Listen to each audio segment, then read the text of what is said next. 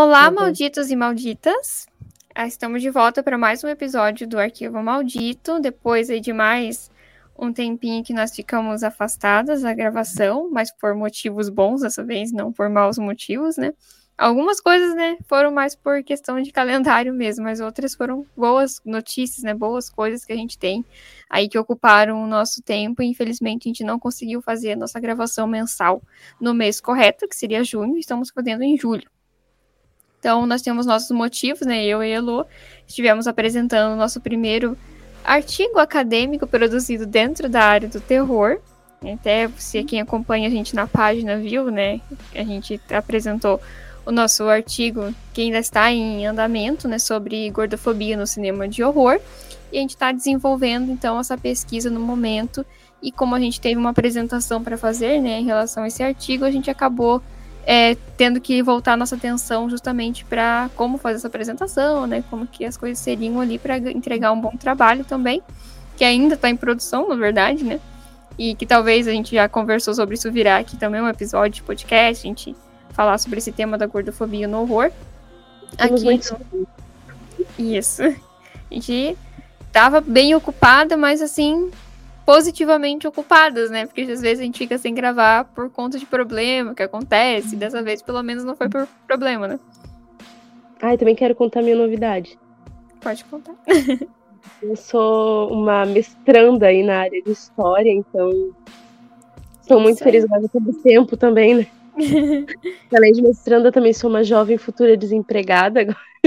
Não, desempregada, futura mestra. Futura mestra. Aí, então, agora a gente talvez tenha um pouco mais de tempo também, né? Porque eu trabalhava o dia inteiro, então isso também uhum. dificultava as gravações. E agora que eu sou aí uma futura encostada no governo.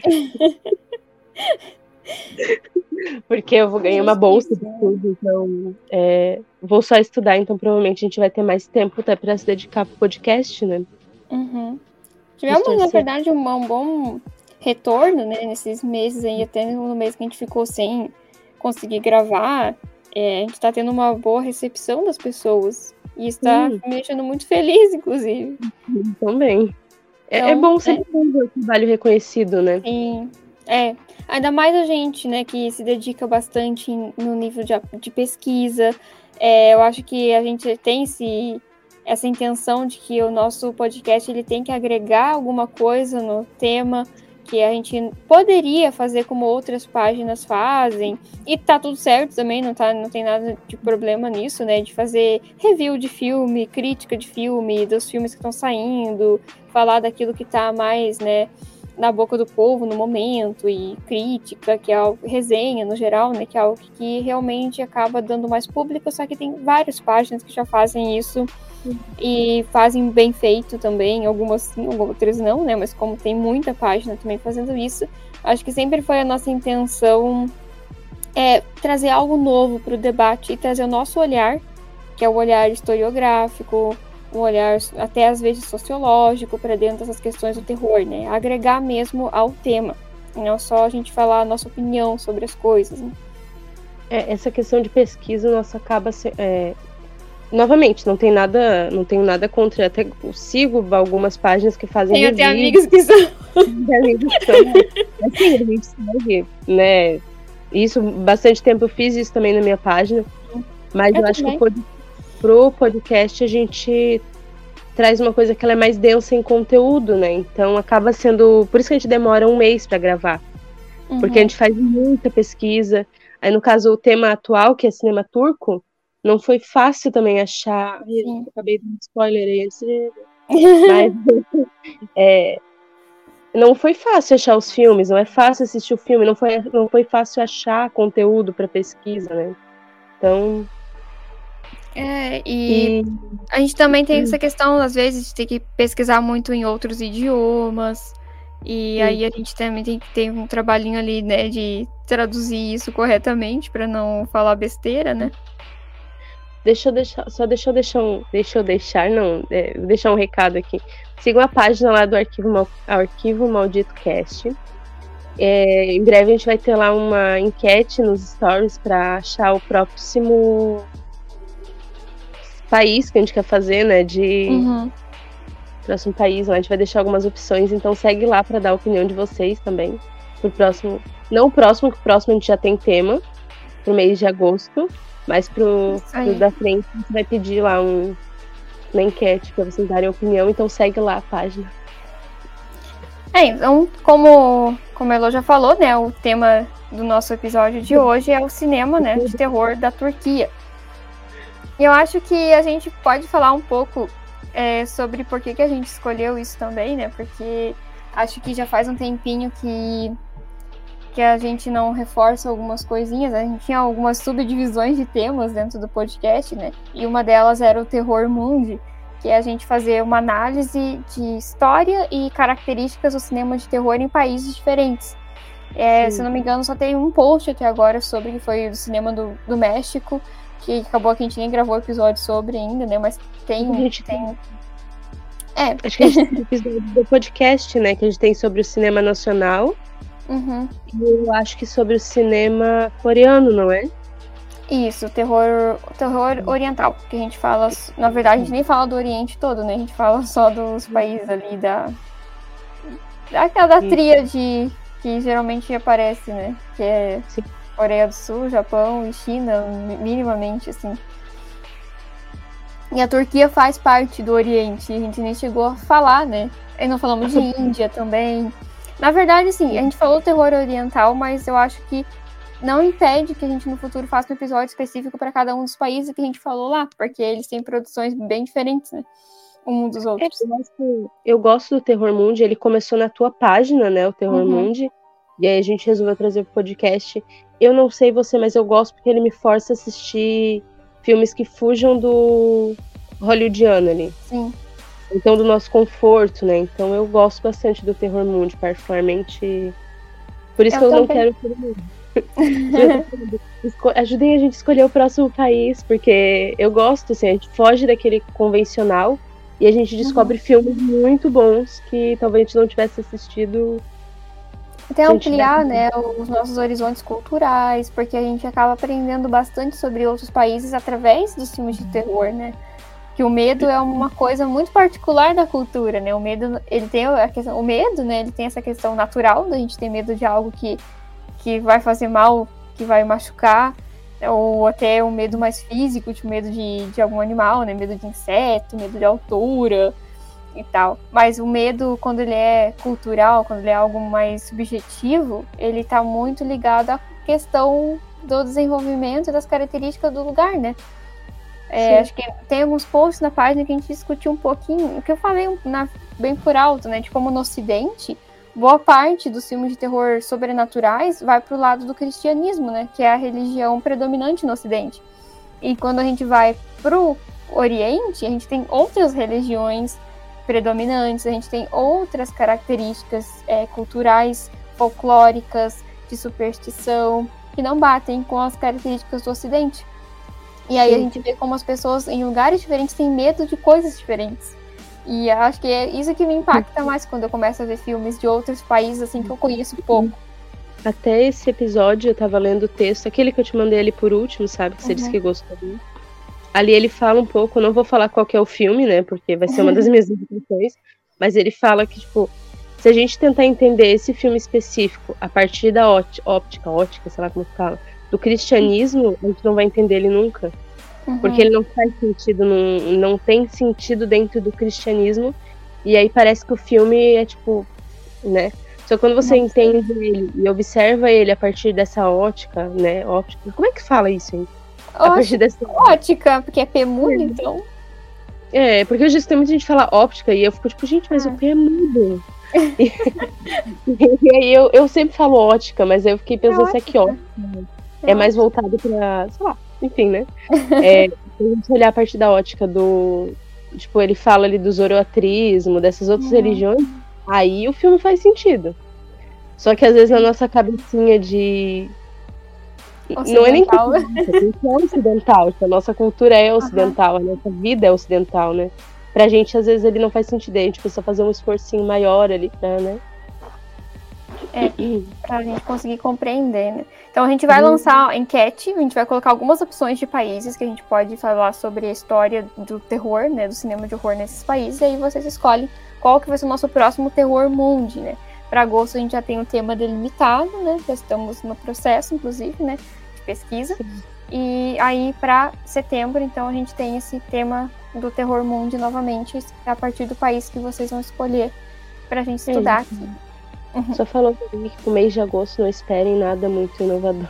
A ideia foi Agora... Na verdade, eu acho que ela foi bem inovadora, tá? Porque a gente fala pouco sobre esse tema, assim, no terror a gente fala muito mais sobre o, o outro lado, vamos dizer assim, né, do que... Enfim, não vamos dar spoiler não, se vocês estão é. esperando isso. Esperem pra ver que falta pouco pra agosto chegar. falta muito. É, provavelmente quando a gente lançar, a gente vai lançar mais ou menos nessa época também, né? Que é... Uhum. Então esperem uhum. aí. Roam as unhas, perguntem lá na página, não vai dar spoiler. Eu vou, eu vou tentar fazer o que eu faço geralmente, ficar lançando umas pistas assim, pra ver se alguém pesca o que, que é. Mas esse vai ser um pouco mais fácil, eu acho. Esse vai, esse vai, esse vai ser bem fácil. Bom. Se não for, gente, pelo amor de Deus. Mas mandem lá no, no chat, tipo, eu peguei qual é o tema de agosto. é, então, para hum. começar, a gente falar um pouquinho sobre. Eu não vou falar sobre a história da Turquia em si, porque é um país milenar, porque a gente tem uma, uma, uma formação né, de nação que, como todas as nações, são um pouco recentes, mas a história da importância da região da Turquia ali, ela é algo que passa lá da antiguidade clássica para a Idade Média. A gente vai começar a falar mais assim sobre a questão mesmo da produção do cinema. Então a gente está falando aí dos anos é, 80 para cá, né? É porque ali a região tem muita história, né? A história uhum. deles daria três episódios de podcast, porque a história ali é mais confusa. Não é que é confusa, mas é uma história mais longa. É, Tem muito for falar desde a, né, da importância de Constantinopla, que hoje é uhum. Istambul, né, que é a capital da Turquia, um dos centros maiores, um dos mais antigos centros culturais da humanidade. Tá? Tudo Sim, passava por ali, né? Remontando lá para Grécia, Roma, Grécia não, mas talvez a Roma antiga, seria, botaria muito tempo, né? Então, e como não, não cabe, vamos dizer assim, né? A gente vai falar sobre algumas questões da cultura que tem relação com essa história antiga da Turquia também, né? Então a gente vai passando, vamos dizer assim, pela história do país através dessa produção é, cultural cinematográfica, né?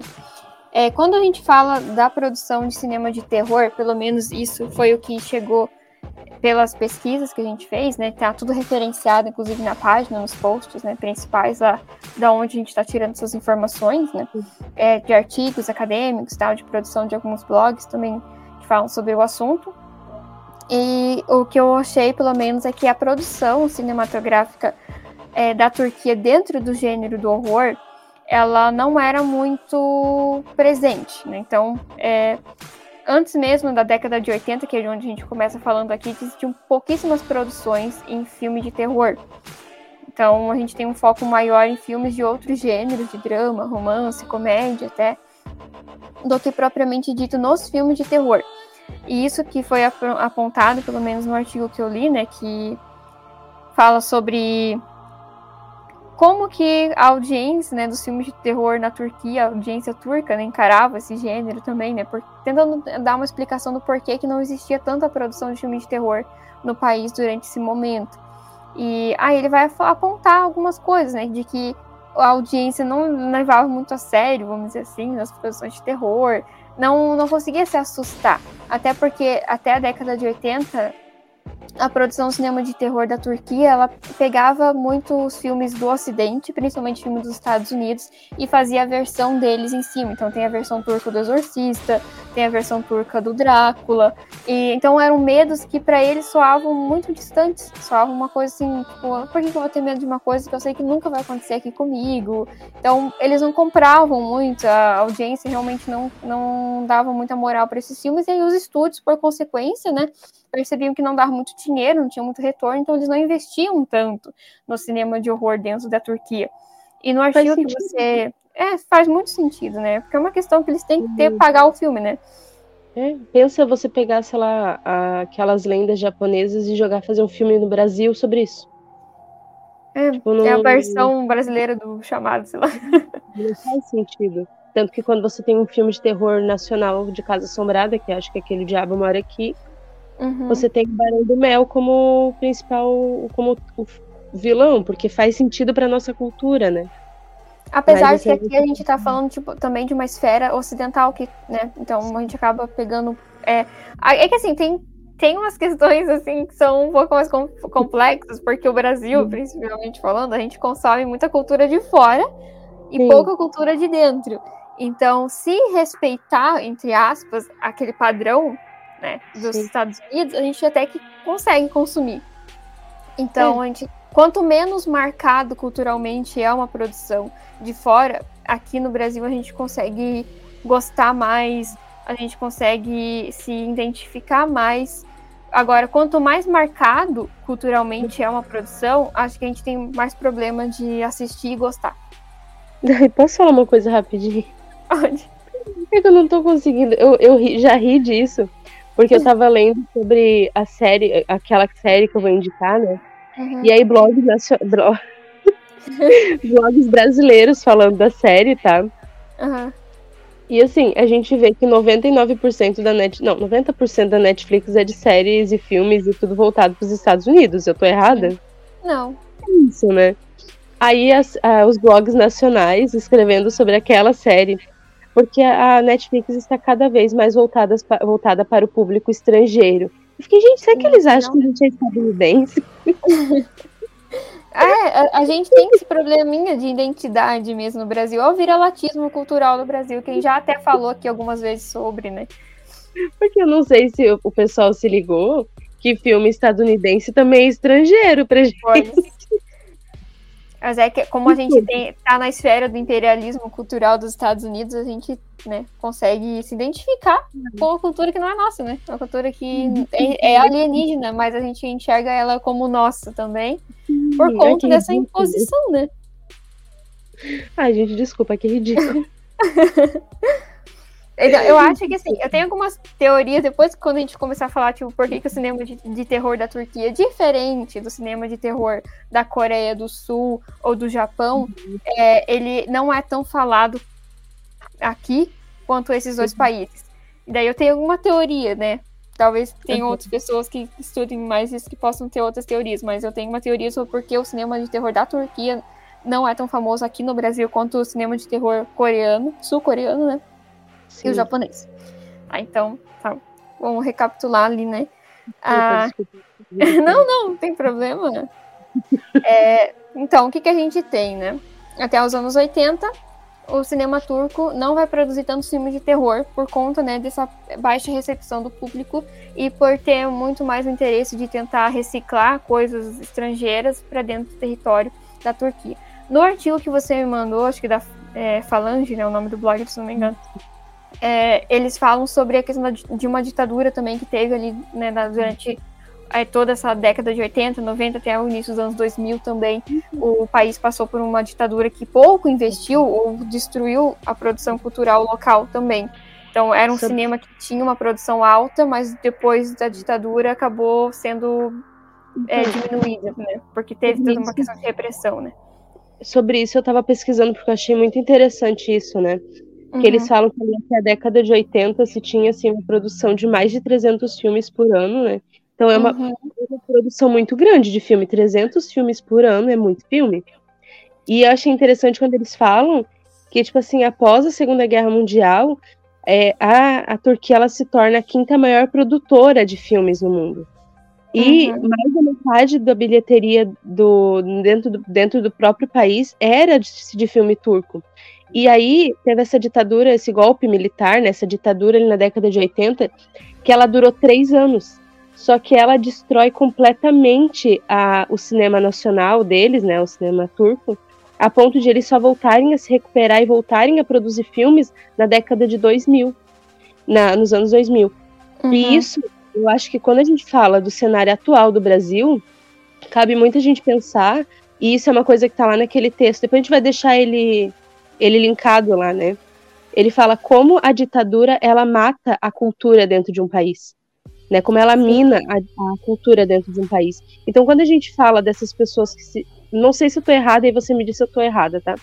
Quando você tem esse levante de pessoas falando que são pró-Brasil, pró isso, pró aquilo, e ao mesmo tempo defendem uma ditadura, que tipo de nacionalista que você é? Que tipo, sei lá, como é que ele chama? É, a gente né? chama isso na. O Lenin chamava isso de chauvinismo. Porque você tá. Porque assim, você, quando você fala de uma ditadura, você mata a cultura de um país. E aí que nacionalista que você é matando a própria cultura do teu país? Bom, se Sabe, pensar bem, a maior parte do pessoal que se dizia, tipo, patriota também, pouco patriota, consome da cultura. É pouco consome. Se for perguntar pro, pro, pra esse povo aí, patriota, qual foi o último. Qual foi o último filme de terror nacional que eles assistiram? Ou até mesmo filme de outros gêneros, né? Brasileiros. Não uhum. gostam, eles falam que o Brasil só faz porcaria no cinema, então eles estão bem pouco preocupados com a cultura nacional. Porque, Porque no, é chauvinismo, no... é aquele nacionalismo vazio, que não significa nada. É você se vestir de verde e amarelo, cantar o hino nacional, mas no fundo aquilo não significa nada. Sim. No meu antigo trabalho, não vou falar onde eu trabalhava antes, porque, né? Mas no meu antigo trabalho, eu uma vez a gente entrou nesse assunto de, ah, eu falei, eu gosto muito de filme de terror. Eu acho que eu te contei isso, né? Contou. E aí a gente entrou durante o almoço ali numa, numa conversa sobre filmes de terror. Eu falei, ah, eu gosto muito de filme de terror nacional. Gosto muito, porque realmente, Sabrina sabe que um dos meus cinemas preferidos é cinema de terror nacional. Gosto muito. Sou uma apaixonada pelo Zé do Caixão, gente. E embora tenho medo. e pessoa nossa, mas o Brasil faz filme de terror. Eu falei, é, o Brasil faz filmes de terror muito bons, inclusive. E aí eu citei, tipo, quando eu era vivo, que eu gosto bastante desse filme. Morto Não Fala. E a pessoa riu e falou: Nossa, mas o Brasil não faz bons filmes de terror. Eu gosto mesmo é de Invocação do Mal. E eu quase. pra aquele lugar. eu quase falei: Gente, vai a. Sabe? Porque.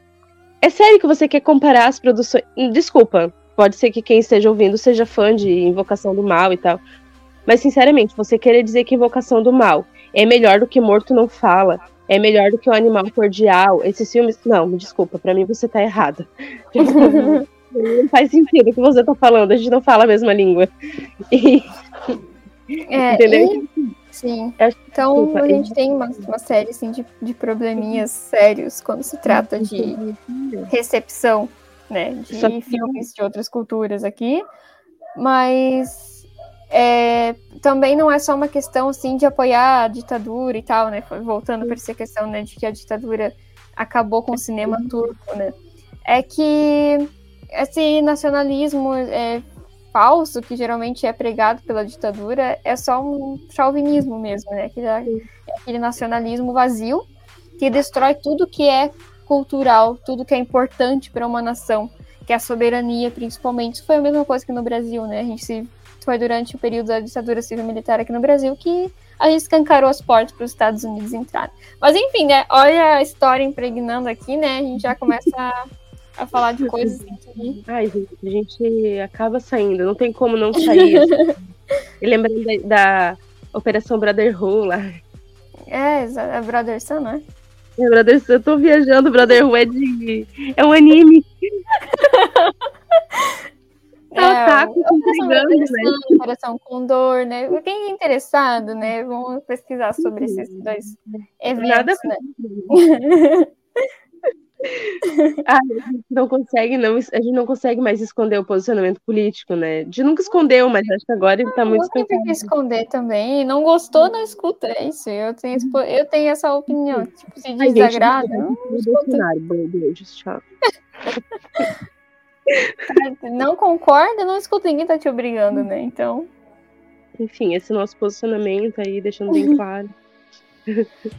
Então, seguindo ali, é a partir dos anos 2000, depois do fim né, dessa ditadura militar pela qual a Sim. Turquia passou, é que vai começar a ter uma, um novo investimento, um olhar vai se voltar novamente para a cultura dentro da Turquia. E aí a gente esse esse abalo que se tem na produção cinematográfica na Turquia não foi só no gênero de terror, foi todo. Né? Foi, foi todos os gêneros, exa exatamente. Então, é, existe essa questão do público ter baixa recepção aos filmes de terror até ali os anos 2000, mas a gente não pode descolar também né, esse, essa falta de produções é, da questão política, né, do contexto em qual estava inserida a sociedade turca na época também. Então, não, dá, não sei se dá para afirmar de 100% de certeza que faltava interesse ou se realmente tipo, tem a ver com baixa produção geral no cinema turco na época também. De qualquer forma, assim como os outros gêneros, é a partir dos anos 2000 que a gente vai ver é, crescer o número de produções turcas de terror. E aí, além né, dessa questão do fim da ditadura e de, da abertura política e esse novo investimento na cultura, no, né, depois que acabou a ditadura, a gente vai ver também que vai ter uma mudança na forma de produção desses filmes de terror. Tá? Então, eles vão parar de focar na, na cultura ocidental, na cultura estadunidense, na produção né, desses países e vai começar a voltar o olhar para o interior, né, para a cultura própria da Turquia. E aí o que a gente vai ver que vai começar a aparecer são é, filmes turcos que tiram é, suas narrativas, seus elementos das culturas islâmicas ou ainda né, da, da cultura pré-islâmica na região, né? Então, as tradições é, folclóricas, tradições xamânicas e de outras vertentes religiosas, né? Que, é, que é, são parte ainda da cultura da Turquia, né? Apesar de que 99% da população turca é muçulmana, é, a gente tem essa influência bastante forte de outras religiões também, né? Então, mas de qualquer forma, o que vai ser bastante marcado ali vai ser essa questão do Islã dentro dos filmes de terror da Turquia. E a partir do momento em que o cinema turco passa a se preocupar mais com essas questões culturais locais, na hora de dar medo, a, efetivamente a audiência vai comprar esses filmes, ela vai conseguir se identificar com aquilo que está sendo mostrado. Então a gente vai ver bastante filmes de terror turcos que que abordam essa questão da, dos jeans, né, que são os gênios, né, da cultura, que não é, não é uma criação própria do Islã, é, tem uma questão ali é, pré, pré-islâmica, é, é uma tradição árabe, se não me engano, os jeans eles existiam ali na região da Península Arábica, que depois, né, a gente vai ver que esses povos vão é, chegar até a Turquia é, ao longo né, do tempo então não são próprios do Islã, mas que são bastante fortes no Islã. Né? O Islã se apropria também desses elementos culturais aí da, da tradição é, dos jeans. Né? Então vai, quase todos os filmes, na verdade, acho que eu assisti da Turquia, tirando um ou outro ali, falavam sobre os jeans. Então, assim, eu assisti uns 30 filmes, eu acho, da Turquia, apesar da dificuldade de achar eles né, na internet. E até não tão dificuldade, assim, porque até fiz, acho que um um Reels na página falando sobre que a maioria desses filmes está disponível de graça no YouTube com uma qualidade excelente de imagem, só que o problema é a legenda, né? Que não tem legenda em português. Então tem que fazer aquela legenda traduzida automática do YouTube, que às vezes fica horrível de entender as coisas. Mas a maioria desses filmes está disponível de graça no YouTube. Eu acho isso muito legal, inclusive. É, é legal, porque acontece, né? Oi? É, querendo o, o, o YouTube é o lugar de mais fácil acesso que existe, né? Tá ali. É, e eu achei legal que, que não é tipo assim, alguém que colocou o filme lá no YouTube, é a própria distribuidora do filme. Sim. É. Isso é, é muito interessante, né? Porque a maioria, tipo, quando a gente fala em procurar alguns, alguns filmes determinados, você não tem eles no YouTube, você tem uma certa resistência a esses filmes estarem no YouTube. Uhum.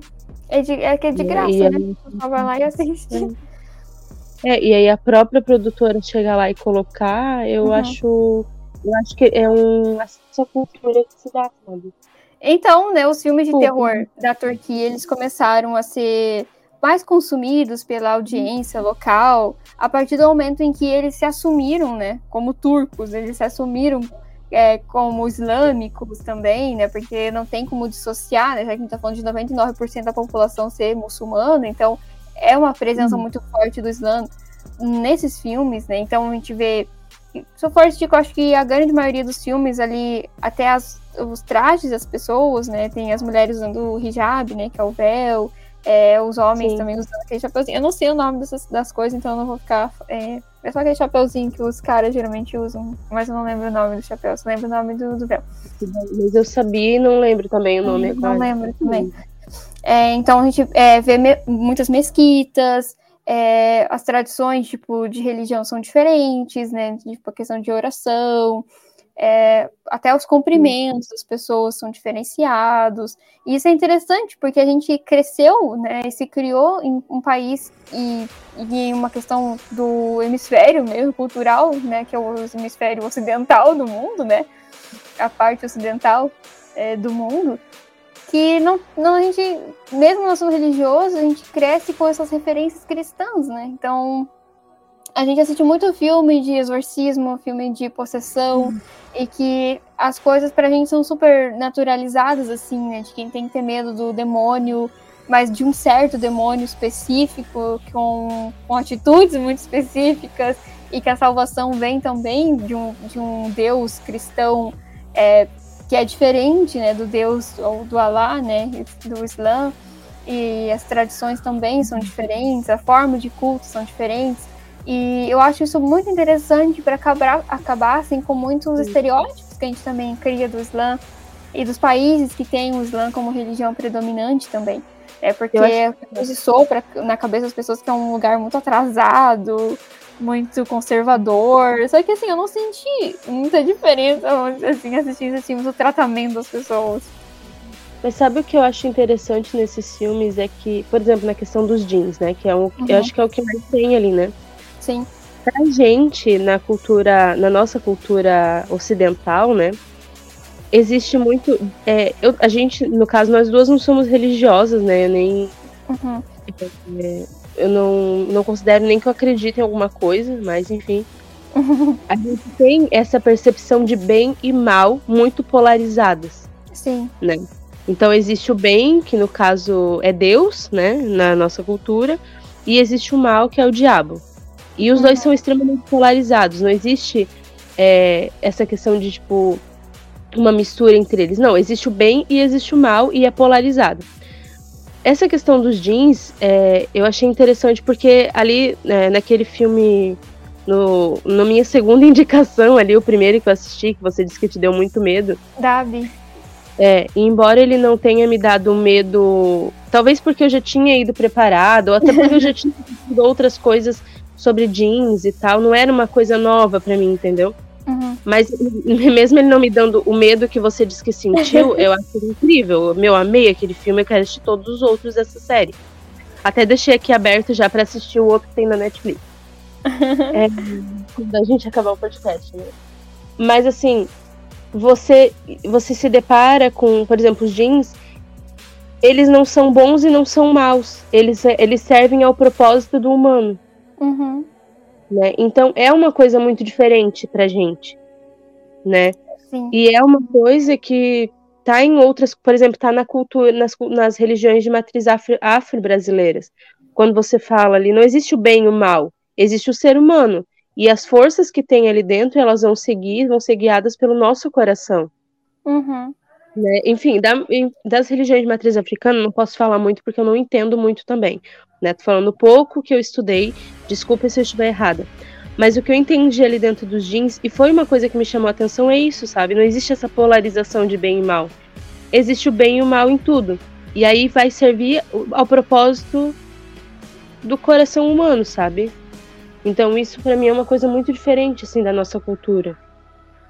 Eu acho, eu acho legal essa história dos jeans e como ela tá, ela é muito presente nas produções de terror da Turquia, porque aos pouquinhos a gente vai entendendo, né? Porque como a gente não está dentro da cultura turca, né, local, nem dentro da cultura é, muçulmana, apesar de que não, eles não são exclusivos, né, do, do islamismo, é entender que os jeans eles também têm uma certa fisicalidade, né, diferente de um uhum. espírito, é diferente de um demônio aqui na cultura cristã, né?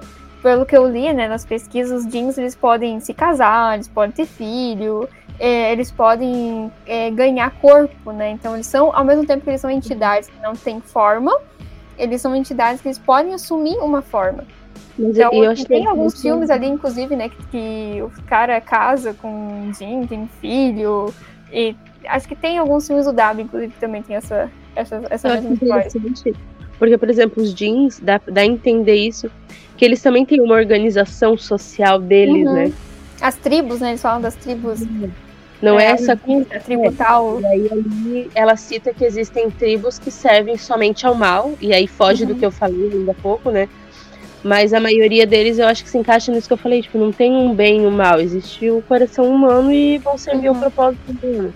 Mas também tem ali a, é, que ela fala ali que são tribos que odeiam os humanos, que elas são. Uhum. E aí tá ligado à história dos jeans, né? Sobre eles serem a primeira criação, e aí e aí eu acho que se assemelha um pouco à história do Lúcifer, não se assemelha?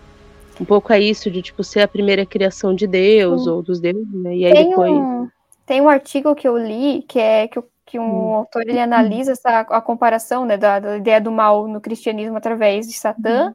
e do mal no Islã através da figura chamada Iblis, que seria, tipo, uhum. tipo, o diabo, né, o equivalente, né, ao diabo na tradição muçulmana, só que o Iblis ele também não tem essa mesma coisa que o diabo tem na cultura cristã, também tem essa, essa coisa meio dúbia, meio, meio ambígua, depende muito de, de como você olha, de como você. Não significa que eles não têm definição de mal, eles têm definição do que é mal, só Sim. que ela não é tão, tão preto e branco, né? Ela é um pouco mais cinzenta, assim. Sim. E eu acho que respeita até um pouco mais a complexidade da, das relações das pessoas do que essa coisa, tipo assim, bondade é isso, maldade é aquilo, e não tem meio termo, e é isso aí. É porque assim, eu vou falar uma coisa que pode ser que as pessoas me odeiem quando eu falar isso, tá? Tudo bem.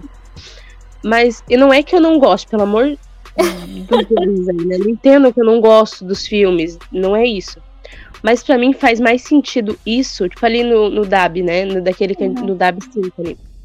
O mal, ele é direcionado por alguém. Uhum. Ele não é simplesmente um mal. Por exemplo, tem uns filmes de exorcismo e eu gosto do filme de exorcismo, não é que eu não gosto. Pelo contrário, eu gosto muito. Só que às vezes parece simplesmente o mal pelo mal, sabe? Não tem um propósito do mal. Sabe? É, parece a função do mal é atazanar a vida da pessoa. É, é, é, só que assim, é muito vazio.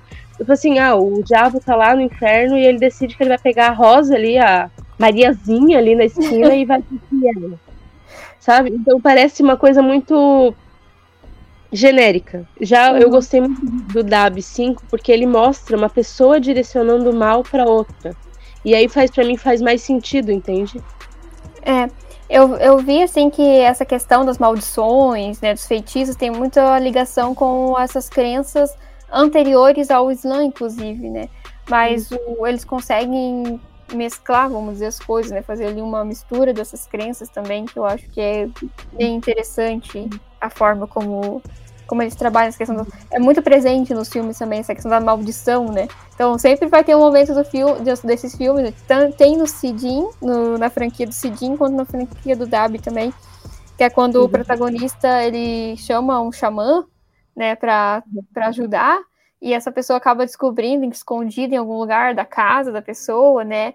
A, é, é aquelas marcas, né? É, tipo, a maldição né, que a pessoa sofreu no caso, né? Uhum. Então sempre tem esse momento da revelação, né? Tipo, tem que descobrir por que essas coisas ruins estão acontecendo com você e sempre tá por trás, né, a vingança de alguém, é, a raiva de alguém que te lançou sua maldição ou lançou a maldição na tua família inteira e você está sofrendo a maldição por consequência desse erro que foi cometido, né, dessa, desse erro do passado que foi cometido que hoje ah, você acaba tendo que pagar por, por conta de uma coisa que foi você mesma que fez. É, mas essa, essa questão das maldições são bem presentes, né? Junto com os jeans, e não, tipo, apesar, né? Tipo, não tem o filme de maldição e o filme dos jeans. Não, essas coisas elas estão correlacionadas porque geralmente a pessoa que amaldiçoa ela vai entregar um din ou mais para uhum. né, azanar a tua vida, acabar com tudo que você tem. E é geralmente uhum. da pior forma possível, porque esses filmes são muito horríveis. tipo, as coisas que acontecem com as pessoas são. Nossa, é, tipo, assim, dá muito mais medo e perturba muito mais qualquer filme que eu já tenha visto fora, assim. Sim, eu gosto muito dessa estética e aí eu entendo que é real, assim, é deles mesmo, da cultura. De você ter que escrever no papel a maldição. Uhum. Sabe? E isso me lembrou. Ai, gente, eu tô fugindo do assunto de novo, mas eu falo. Quando eu era viciadíssima naquele canal Assombrados, depois eu parei um pouco de assistir por causa do posicionamento político deles e tal. Que me incomodava. Nunca, nunca mais nem vi. Eu via também quando eu era mais nova. Depois nem sei se ainda existe.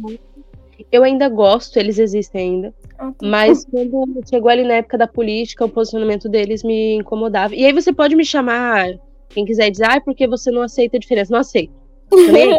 Mas eu lembro que uma vez eu fui ler um texto deles que falava sobre a. A gente totalmente fora de tópico, né? Mas enfim. É. que eles foram falar da seita do Jim Jones. E aí, do nada, eles uhum. metiam um negócio de comunismo lá no meio, tipo, foram falar mal do comunismo. E eu ficava assim, gente, uhum. que gratuito isso. Assim, então, do aí. Nada, do Neida. eu lembro de um relato, eu não vou saber dizer para vocês qual é, onde que tá, e não vou saber, gente, não adianta.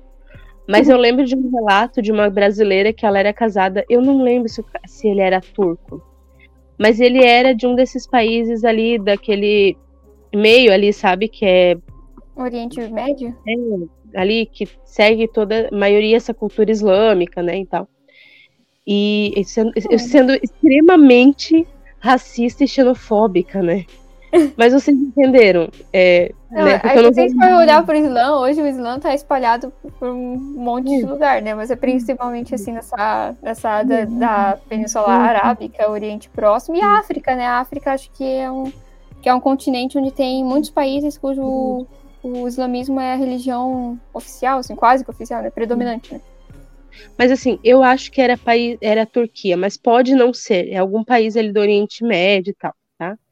E desculpa se eu fui né, uma pessoa uhum. racista. Enfim, não foi minha intenção, gente. Todo mundo que me conhece sabe, não. Mas é. Desculpa, foi né, realmente falta de conhecimento e ignorância. Mas eu lembro dela falar, tipo, um relato assim, de uma menina que era casada com um homem de lá.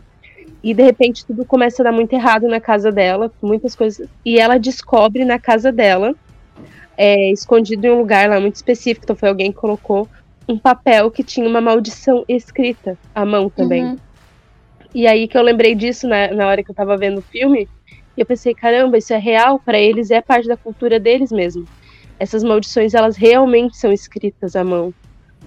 E isso para mim é muito interessante, assim, porque geralmente pra gente não é assim que funciona, né? Eu, eu não sei, porque eu nunca amaldiçoei ninguém, né? Então eu não sei como é que funcionaria pra fazer isso. Né? Mas é, é interessante. Não é só uma questão da escrita, né?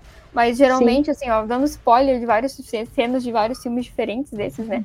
Mas geralmente quando tem essa cena da, da revelação, da maldição, essa, esse papel, essa escrita, tá sempre em volta de carne de Sim. cabra, carne de bode, sei lá, tem olho de cabra, uns pedaços de carne nojento, assim, é sempre Cabelo um negócio grotesco. Isso, uns, ah, é sempre um negócio grotesco.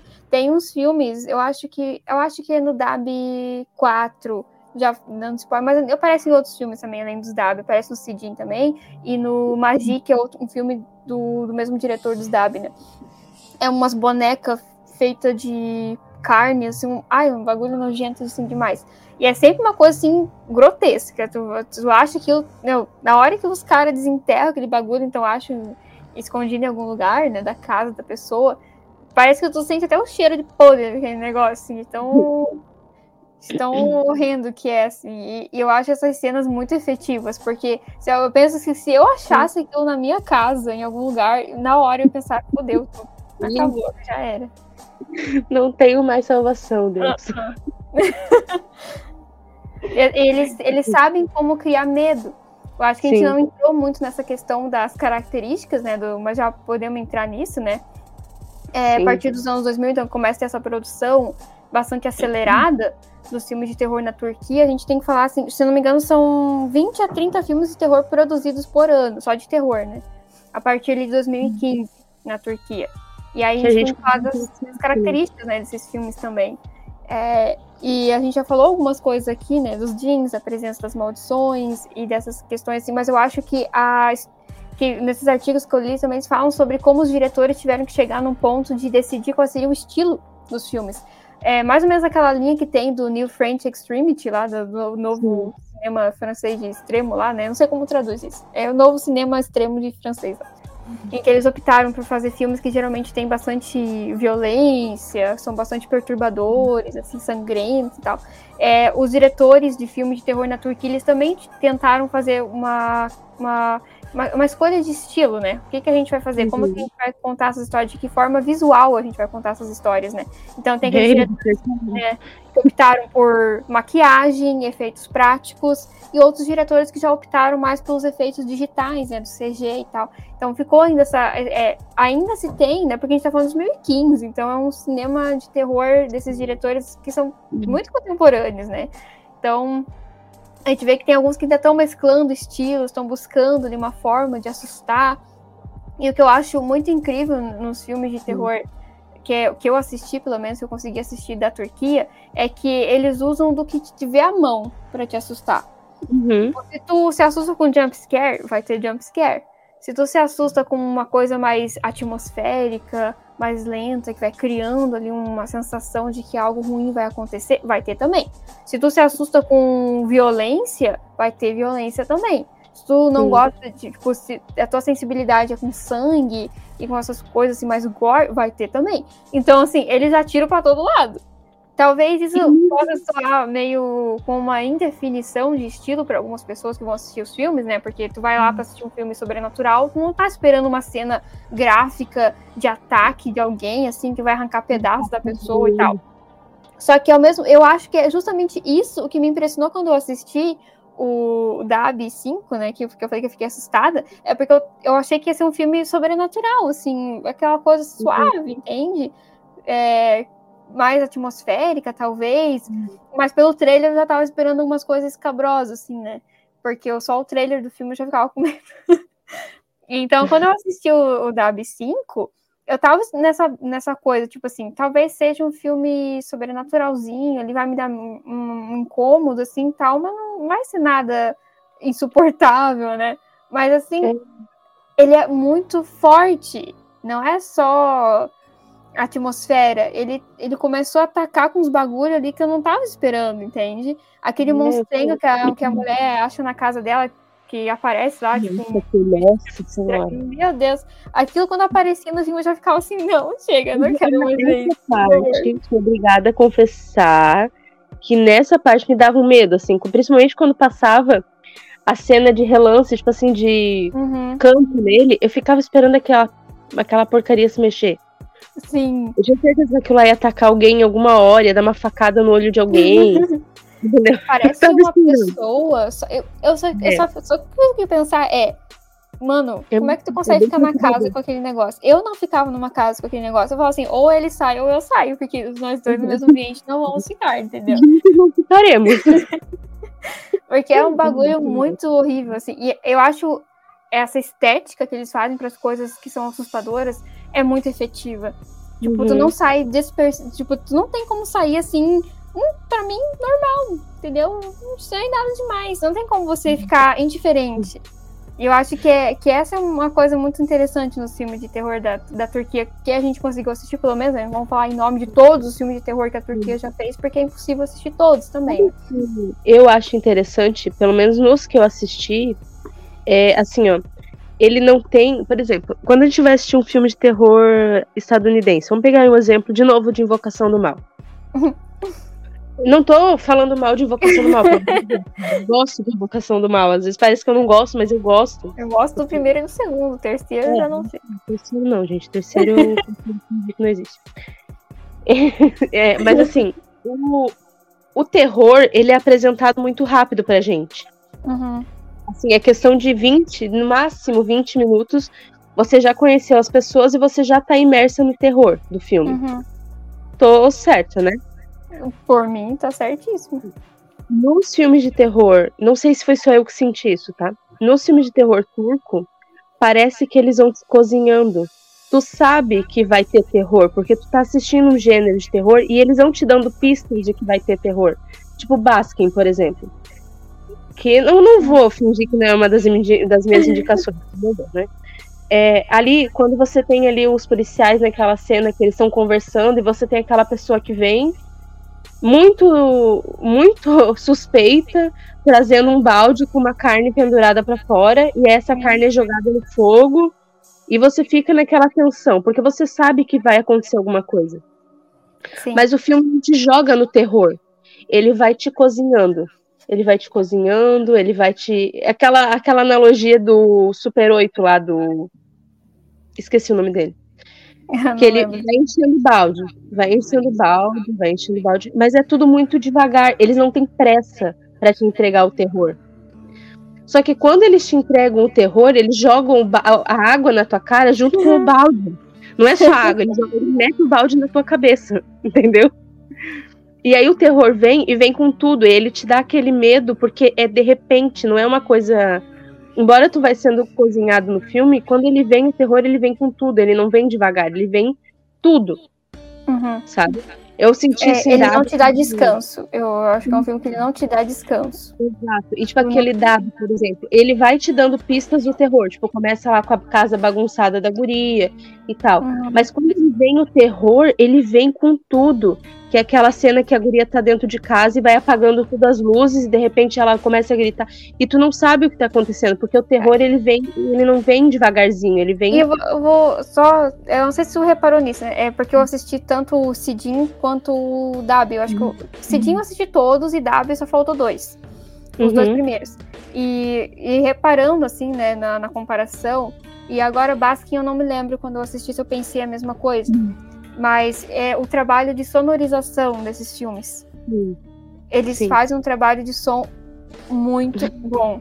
Cara, tem uns barulhos dos gritos das pessoas, que uhum. o barulho dos bichos quando, tipo, o bicharão uhum. lá vai fazer alguma coisa assim. Aquele barulho é horrível de ouvir. Assim, eu lembro que umas horas assim, tem filmes assim que eu pego assim, eu só abaixo, porque eu não quero ficar escutando assim, porque aquela própria vocalização. Ah, e as atrizes, gente, as atrizes são muito boas. Elas gritam, elas se esguelam, elas ficam, meu Deus, como é que tu conseguiu fazer uhum. isso? Eu só pensava isso quando assistia os filmes. Como que essa mulher conseguiu transmitir tanto desespero? Sim, eu também pensei isso. E Baskin também. é, é um trabalho de sonorização foda pra caralho, assim, tipo, é, é a trilha sonora, é a, o ambiente. É um som ambiente, assim, muito bem feito, assim. Sim. Quando vai acontecer alguma merda, já tá sentindo só pelo barulhinho que tá vindo, assim. Nossa, cara, eu acho, assim, excelente como... Ele, isso que eu tô falando pra você, eles assustam por tudo que eles puderem te assustar. Sim. Eles vão te assustar pela imagem, eles vão te assustar pelo som, eles vão te assustar pela montagem, Sim. por tudo, por tudo, assim. Tudo que eles tiverem à mão pra te fazer ficar apavorada, eles vão usar. O Dabi lá tem uma cena, a guria sonha. Acho que é a primeira vez que ela sonha, lá, que ela vê aquelas mulheres, aquelas pessoas. Uhum.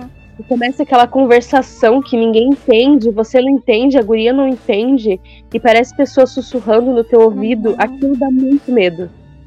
E é só Eu som. Muito bom, é muito bom. É som. Você não vê nada demais. Eu acho ali uhum. no primeiro momento não tem nada de muito depois, depois o, sonho, o sonho vai ficando mais longo e aí realmente durante o sonho tem um visual assustador. Mas no primeiro momento é só som. E o som te assusta, porque é aquela pessoa, um monte de gente falando muito, muita coisa ao mesmo tempo e parece que tá sussurrando no teu ouvido, assim. Aquilo dá muito medo. Realmente isso dá medo. E eu concordo contigo, parece que eles pegam qualquer coisa para te assustar. Só que diferente, tipo assim, quando você pega um jump scare em um filme estadunidense, que é uma uhum. coisa muito gratuita, geralmente, ali é parece que eles conseguem casar o jump scare uhum. na cena. Não é aquela coisa gratuita, assim, do nada, né?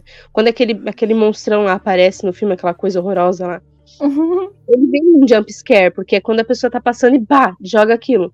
Só que não fica uma coisa gratuita, assim, tipo, do nada. É porque geralmente o jump scare nos filmes ocidentais, ele é um susto e nada acontece. É isso. É, é ver, pá, acabou. Vida que não, segue. E ali, tipo assim, vem o pá e a coisa continua acontecendo, entendeu? Tipo, veio o susto e o bagulho não foi embora, entendeu? O bagulho tá ali ainda. Então, ali. assim, eu acho que é, que é isso que funciona muito bem. Porque não é um susto pelo susto. Só pra te tirar aquele impacto assim e passou. Não. Se vier um susto, alguma coisa vai acontecer. Eu acho que esse é o desespero. Porque eu não sei você, mas eu, quando eu tava assistindo Dabi, que aparece aquele monstro lá, aquela. Uhum. Não é um monstro, na verdade, né? É tipo um totem, sei lá. É. Uhum. Ele aparece e ele vem num susto, porque acontece aquele monte de coisa com a guria. E aí você uhum. passa e vem aquele, aquele negócio. E aí ele vem num jump scare. E eu esperava que ele não tivesse mais ali quando a câmera uhum. volta, mas ele tava. Exatamente. A gente tá muito acostumado com aquele, com aquele crescendo, aí pá, é. vem o susto e dissipa. Acabou. E o é, problema é, é que ele. E ele continua ali uhum. durante o filme. E ele começa a dividir a casa com a é horrível, é horrível. Esse filme me deu muito medo. Acho que foi um dos filmes que eu mais senti medo em toda a minha vida. E eu assisti ele, tipo, de tarde, entendeu? De tarde, assim, de dia, uma luz do sol, porque eu sabia que se eu fosse assistir de noite, eu não ia conseguir terminar. E mesmo Sabe de tarde, eu já tava me cagando, entendeu? Era isso, eu não consegui. Eu achei que eu não ia conseguir terminar. Porque Sabe me deu muito medo eu não sei de onde ver se você veio, mas você vai embora. Era isso que eu naquela casa, gente, não ficava aquele negócio. Eu juntava com o pá, ia embora, não ia ficar. Como é que você divide a sua casa com aquele negócio? Não dá? E mesmo assim acontece. É que tem uma explicação, acho que eles não podem mexer, não podem tocar no bagulho, né? É que, na verdade, depois você entende porque que eles não mexem, uhum. né? Por causa Sim. da mulher tal. Mas não vamos dar spoiler, né? Mas enfim. Uhum. É, é, eu não sei é, vocês, mas. Aqui a gente já tá meio dando as dicas, já tá, né? E falando um pouco do filme. Porque eu acho que não tem como a gente não, é isolar não tem coisas. conversa. Uhum. Porque não é igual. Não tem. É, é que os filmes. Não dá. Tem que falar dos filmes. Sim. Inclusive, gente, eu descobri que a Sabrina é uma traidora. Porque ela começou a assistir um filme. Sem me falar dele antes, tem uma facada no olho. Que, que é um negócio que me incomoda muito. Eu também. Eu tava assistindo o filme só com o olho aberto, assim, o outro tava meio fechado. Não, é que ah. quando você falou que ia assistir, e como foi um filme que me traumatizou um pouco, assim, quando eu vi, eu pensei, não vou falar nada, eu não vou falar nada, porque assim, eu, assim como eu fui, eu, eu já fui meio avisada, né? Porque eu já tinha uhum. visto o trailer do filme, já sabia um pouquinho do filme, né? Eu não Mas mesmo nada. assim, é, é um filme que já saiu faz um tempão, nem sei qual foi o ano de uhum. lançamento dele agora, mas acho que deve ter sido por ali 2015, 2016, mais ou menos, né? Eu acho que foi Ai, mais ou menos. E eu só fui assistir esse filme ano passado. Um filme horroroso. Então, 2016 pra cá, tem chão. E, não é que... horroroso de tá, pelo amor de Deus. é, no caso, o filme que nós estamos falando aqui é o Baskin. É, não, Baskin. É 2015, ele foi lançado em 2015. Se eu tivesse pesquisado um pouquinho sobre ele. e assim, eu demorei muito para ver, porque eu, quando eu vi o trailer dele, eu ficava já meio. É, não sei, não sei, não, não sei se vai rolar, né? Mas ele é tá. É quando a gente come... eu já comecei a ficar interessada em fazer um episódio do Terror Monde sobre a Turquia já faz um tempo por conta do Basque. Sim. Eu pensei, tá na hora de desencantar. É porque teve um ano assim que eu fiz um, um, um combinado comigo que eu assisti todos os filmes que eu achava que eu nunca ia assistir, eu ia assistir. Uhum. Todos os filmes que eu achava que eu ser demais para mim, e eu peguei assim, não, tu vai ver. Daí eu vi o Massacre da Serra Elétrica, é o original que eu achava também que ia me deixar assim, perturbada, e eu assisti e curti pra caramba o filme. Então, eu e o Basque tava na lista. É. E aí e achei bom... muito perturbador do que eu achei que seria. O Massacre da Serra Elétrica? Uhum. Eu também, eu também achei ele bem menos perturbador do que as imagens que eu via dele por aí. Aí quando eu fui ver, eu até achei engraçado algumas partes. Sim. Enfim, né? É, e o Baskin tava nessa lista de compromisso meu. Aí eu pensei, vamos lá, bora. No caso, o Baskin não foi menos perturbador. Não. O Baskin conseguiu ser pior do que eu imaginava que ele ia ser. Também. Gente, esse filme é, esse filme é lindo, de um jeito horrível. Ele é bonito. é um filme pra quem gosta de é porn, ele é um. Pra quem é fã do tortura e porn, assim, ele é um, um prato cheio. Exatamente. É perfeito. E ele consegue ser mais violento que muito filme que o povo fala que é ui, horrível, assim. Mas é porque Baskin, ele não é tão famoso. Né? Baskin, uhum. é, ele é um filme, acho que é o filme de terror turco mais famoso que tem por aqui.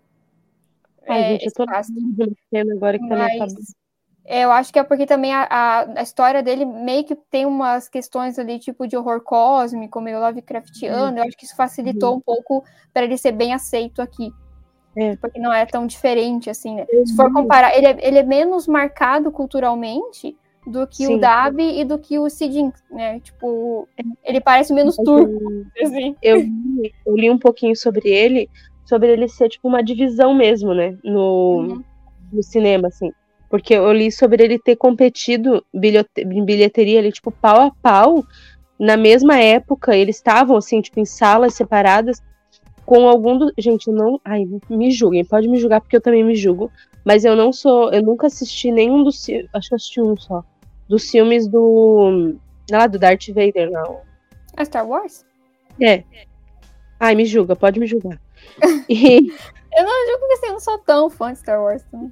Não, pode, me julguem, pode me julgar, tá? Eu sou. É, mas ele tava ali com um que foi lançado na mesma época e ele ficou, tipo, pau a pau na bilheteria. Olha. Porque o filme é bom. O filme é bom. bom. É e para quem gosta de. para quem aí é fã do, da, né, do tempo de porn, como a gente fala, né? Ele é um prato cheio. Tá? Uhum. Tá? Só que ele precisa ter, ele é um filme que ele você precisa ter calma para assistir ele. Sim. Porque ele vai, eu vi alguém fazendo uma comparação com ele com a Bruxa. Que eu ele é um ele filme melhor, eu acho ele melhor que a Bruxa. Não, ele é melhor que a Bruxa, mas não nesse sentido, no sentido uhum. de que ele é muito lento. Ele é um filme devagar, ele vai te entregando aos poucos. E aí, quando ele uhum. te entrega, ele te entrega muito. Mas até ele te entregar, ele te, ele te enrola. Eu não tenho problema com isso, eu gosto, mas eu acho que é porque a gente já tá acostumada, uhum. a, a, gente já saiu desse. É porque a gente é cult, né? Não. É porque a gente faz muito indicação de filme, a gente acaba tendo que fugir do cinema hollywoodiano, porque senão a gente vai entregar para vocês o mesmo mas, de sempre. Uhum. É, a gente já saiu um pouco dessa bolha. Embora eu, eu mais do que a Sabrina, entregue muito ainda o cinema hollywoodiano. Mas é, como a gente já. Não, mas assim, como a gente já saiu um pouco disso, e a gente, por causa do podcast, a gente tem que assistir filme de muita nacionalidade, para mim já não me incomoda mais. Né? Não que eu seja a cult do filme de terror, não, é porque a gente acaba tendo que sair, né? Ou a gente vai entregar toda a vida mais do mesmo. Mas para quem tá mais dentro dessa bolha do hollywoodiano e tal, talvez seja um pouco incômodo mesmo. Porque ele é eu é um filme que... muito é, eu acho que talvez o Baskin não tanto, porque ele tem uma, uma, uma duração média, assim, acho que é uma hora e meia, uma hora e trinta e pouco. Então, mesmo que ele enrole, assim, ele também não vai enrolar tanto é. tempo, né? Enrolar, entre aspas, né? É, não. Ele não enrola nunca, gente, não. acredito. Não, vai Porque assim, tem um, acho que a cena, assim, que os policiais. É, eu, então, quer falar a sinopse, assim, básica do filme? Não, pode ir, depois ele vai. Ai, gente, vai estar tá na indicação, todo mundo já, né? É, porque, enfim, é uns policiais que eles recebem um chamado lá para atender num prédio e tal, né? E aí tem toda a introdução dos personagens, ali umas conversas que eles falam um monte de merda. É, são, são umas pessoinhas, assim, detestáveis. Né? é só conversa baixo nível, né? Bem baixo.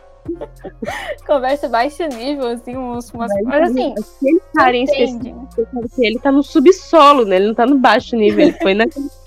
No Já começa o incômodo aí, né? Porque assim, eu fico, ah, eles ficam um tempinho ali com os caras no restaurante conversando, com os policiais conversando, e como eles só falam besteira, aquilo já vai te incomodando, já vai, Sim. né? Já vai, tipo assim, eu já não gostei, as pessoas são meio detestáveis, né? Mas eu não sei se é porque eu sou vegetariana, Aquela cena da pessoa vindo com aquele balde de carne, e aí joga aquela carne assim na mesa e corta e joga no. Aquilo para mim foi tão nojento. Mas é nojento, até pra quem come carne, aquilo é nojento. É. Então tá, ok, é porque eu sou vegetariana. Mas assim, é muito incômodo desde ali, sabe? Uhum. Porque ele vai premeditando o que vai acontecer lá no final. Sim. Né? E, tem uma, a, a, todas as, na verdade, a, a forma deles fazerem as coisas, filmarem ali, tipo, nada daquilo parece muito normal, suave. Uhum. Não, assim, os personagens, eles são minimamente apresentados pra gente. Acho que o que tem mais desenvolvimento é o carinha que é o protagonista ali. Mas nem é... ele não tem muito, é, né? Também não. O máximo que ele tem, tipo, são aqueles flashbacks dele do passado, da infância, de que... É uma coisa que eu acho interessante também. Uhum. Porque, é, tipo, no cinema hollywoodiano, geralmente eles te mostram muito o personagem para você gostar dele. Uhum. Você tem empatia com o personagem para lá no final, quando acontecer alguma coisa, quando aquele personagem sofrer, você sofrer junto com ele. E aí o medo vem dali. Ali não. Sim. Você não precisa, você não gosta daquele cara, mas você é. se compadece com ele por simplesmente ser humano e tá passando Porque aquilo. Não merece tanta coisa, não era tão ruim assim, né? Não é tão ruim, né? Não é Isso que você falou agora foi interessante, porque eu, é, olhando assim para os outros filmes que eu assisti, do, do Sidin, por exemplo, uhum. os personagens que aparecem nos filmes geralmente não são, assim, aquela coisa, tipo, exemplo de moralidade e retidão, uhum. assim, são personagens que fazem merda, mas que fazem coisa boa, ou personagens que são ruins. Eles sempre mantêm os personagens numa complexidade interessante. Uhum. Dificilmente vai ter aquele personagem que é só a pessoa boazinha, só a guria boazinha, só o cara bonzinho, não. Eles são mais complexos do que isso, mesmo que eles não tenham assim a história da vida deles inteira contada ali para você, eles são personagens que são apresentados com pessoas meio assim boas e ruins, né? Acho que ainda não tem essa questão tanto de, do herói e da heroína no filme, né? Eles são pessoas, né? Uhum. Eu acho que não só no Basquinho, são todos os filmes que tem um pouco disso. Uhum. É, Mas, isso me, me deixou interessada, sabe? Porque é isso, tipo, por exemplo, quando você mostra lá Novamente invocação do mal, gente. Eu tô Tava de marcação hoje. de marcação. Não, é porque né? você conhece a personagem lá, tipo, as meninas da casa, e você gosta delas, porque são pessoas comuns, são pessoas simples, uhum. são uma família, a família Margarina, né? É. E aí, quando começa o mal a assolar a família, você fica triste, porque você gosta daquela família. Sim. Só que tem um tempo para você conhecer a família. Você tem ali um desenrolar que você conhece eles e conhece a família chegando na casa. Em Baskin e em Dab também, você não tem esse tempo de conhecer o personagem tão bem assim para se apegar a ele. Uhum. Mas é, o simples fato deles serem humanos, até por exemplo em Dab, o marido lá da guria que você é. descobre depois que dá um nojentão. Nossa, você descobre. Desculpa, galera. Mas não, ele não, ele é nojento desde o começo. Sim, sim. Assim, depois você descobre que ele é muito nojento. Isso é bem e comum, né? Nos outros filmes que eu vi também tem bastante essa questão de casamento disfuncional, assim, que o cara é escrotão, assim, com a guria uhum. também. Tem, um, tem bastante filmes que são... Tem, né, no filme que a família é ok, mas tem bastante essa questão de casamento que não é muito legal, assim, nos filmes. Interessante isso. Uhum. Mas, né, pode, não sei se é alguma coisa que representa o país, gente, não sei, né? Não, não, é não da... tô dizendo que lá é, é normal. Não, não é isso. Assim, mas... Só que eles retratam isso nos filmes, né? É. Enfim, né? Mas, enfim, é, ali, por exemplo, nem o cara ali, que ele é um nojento, o marido dela é um. Meu, um, né? Você, ainda assim, o final dele, você sente pena. É porque você as coisas acontecem com as pessoas é tão ruim, é tão ruim que você pensa assim, não, nem merecia tanto assim. Ah, não, eu acho que só se safaria se ele fosse o estuprador, daí ele merecia. Mas como ele não fez isso, tipo, você ainda fica, cara, mas tá, ele merecia ser punido, mas não desse jeito, entendeu? É, eu, eu acho assim, eu acho que eles fazem um trabalho legal em, em colocar esses personagens que não são apresentados como heróis, até é, com o Baskin menos e com o Dabi também, mas a, a franquia do Sidin é, é, normal que nesses filmes, né, já fica como indicação, tá? A gente fez uma franquia inteira de Sidin, porque todos os filmes são de bom para ótimo, assim, não tem nenhum filme ruim. Ou ele é bonzinho só, ou ele é muito bom. Muito, muito, muito bom mesmo. Que eles têm vários núcleos de protagonista. É, tipo, tipo tu não tem assim, é, essa pessoinha aqui é a protagonista e essa aqui é o parzinho dela, sei lá. Ou são dois protagonistas. Tem vários núcleos na história que estão acontecendo coisas ali com eles que estão sendo desenvolvidas. Mas tu não tem esse senso de protagonismo tão forte. Tipo, esse aqui é o herói da história. E esse aqui Verdade. é o vilão da história. Não, eles têm vários núcleos narrativos diferentes no mesmo filme. Isso até, vou confessar assim, que no começo me deu uma confundida. Porque eu tô é, muito acostumada a ver filme que tu tem um protagonista definido e você sabe que é com ele que você tem que se preocupar. E já nos filmes da, da franquia do Sidin, eu percebia que tinha vários núcleos diferentes com coisa acontecendo. Que tem uma história que é correlacionada entre eles, né? Mas que você não tem necessariamente, tipo assim, o protagonista ou a protagonista. Você tem vários protagonistas nessas histórias. E eu achei isso bem diferente. Depois que comecei a entender como funcionava, né? Eu achei isso interessante, a, a, forma como eles resolvem contar essa história de como o mal ele não, não afeta uma pessoa, ele vai afetar até as pessoas que estão ao redor dela e você não precisa ter necessariamente numa história apenas um protagonista e você vai torcer por ele até o final. Tu pode ter vários protagonistas diferentes, estar com todos eles, ou odiar todos também, né? ali na parte que eu falei que não sei se representa o país, gente, quem me conhece sabe. Não, é que assim, o que eu quis dizer é que assim, às vezes pra gente o que chega, né? E aí eu acho que uhum. talvez parta muito da nossa visão é, ocidental de mundo, que lá é tipo um país muito machista por causa da questão do uhum. hijab e tal.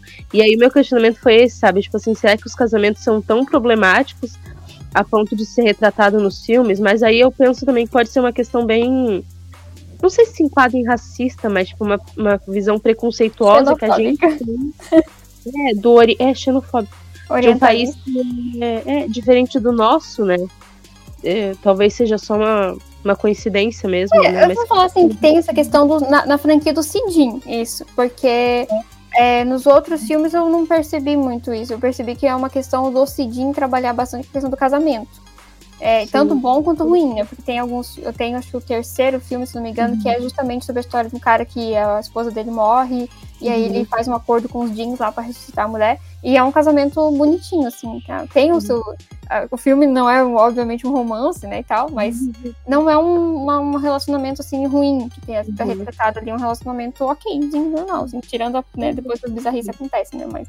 Mas uma, é... uma visão xenofóbica mesmo que a gente tem do mas assim, é, é o que a gente tem acesso, né? Infelizmente, é, a gente, por ser criado, como falei, numa cultura cristã, que tem valores cristãos, a gente recebe informação sobre os países é. do Oriente Médio, sempre num viés negativo, sempre, né, retratando eles como se eles fossem terroristas, uns fanáticos. Só que eu achei legal a gente assistir esses filmes turcos, quando eu assisti também, por ver o ambiente, as Sim. cidades, como elas são, a questão da arquitetura, a questão das vestimentas, da música, tudo ali. Como, uhum. tipo assim, parece tão ridículo a gente falar isso, mas tipo assim, eles são gente normal. Uhum. mas é sabia que tive essa quebra quando eu comecei a assistir TikTok. E aí a gente percebe quanto isso tá impregnado na gente. Uhum. Olha a besteira que eu falei agora, sabe? Por isso que eu tô brincando com ah, quem me conhece sabe, não. Mas assim, ó, quando eu comecei a assistir, e eu reconheço que foi besteira que eu falei, tá? Mas quando eu comecei a usar TikTok, eu seguia, eu ainda sigo ela, só que agora eu não vejo com tanta frequência. E eu não vou lembrar o nome dela.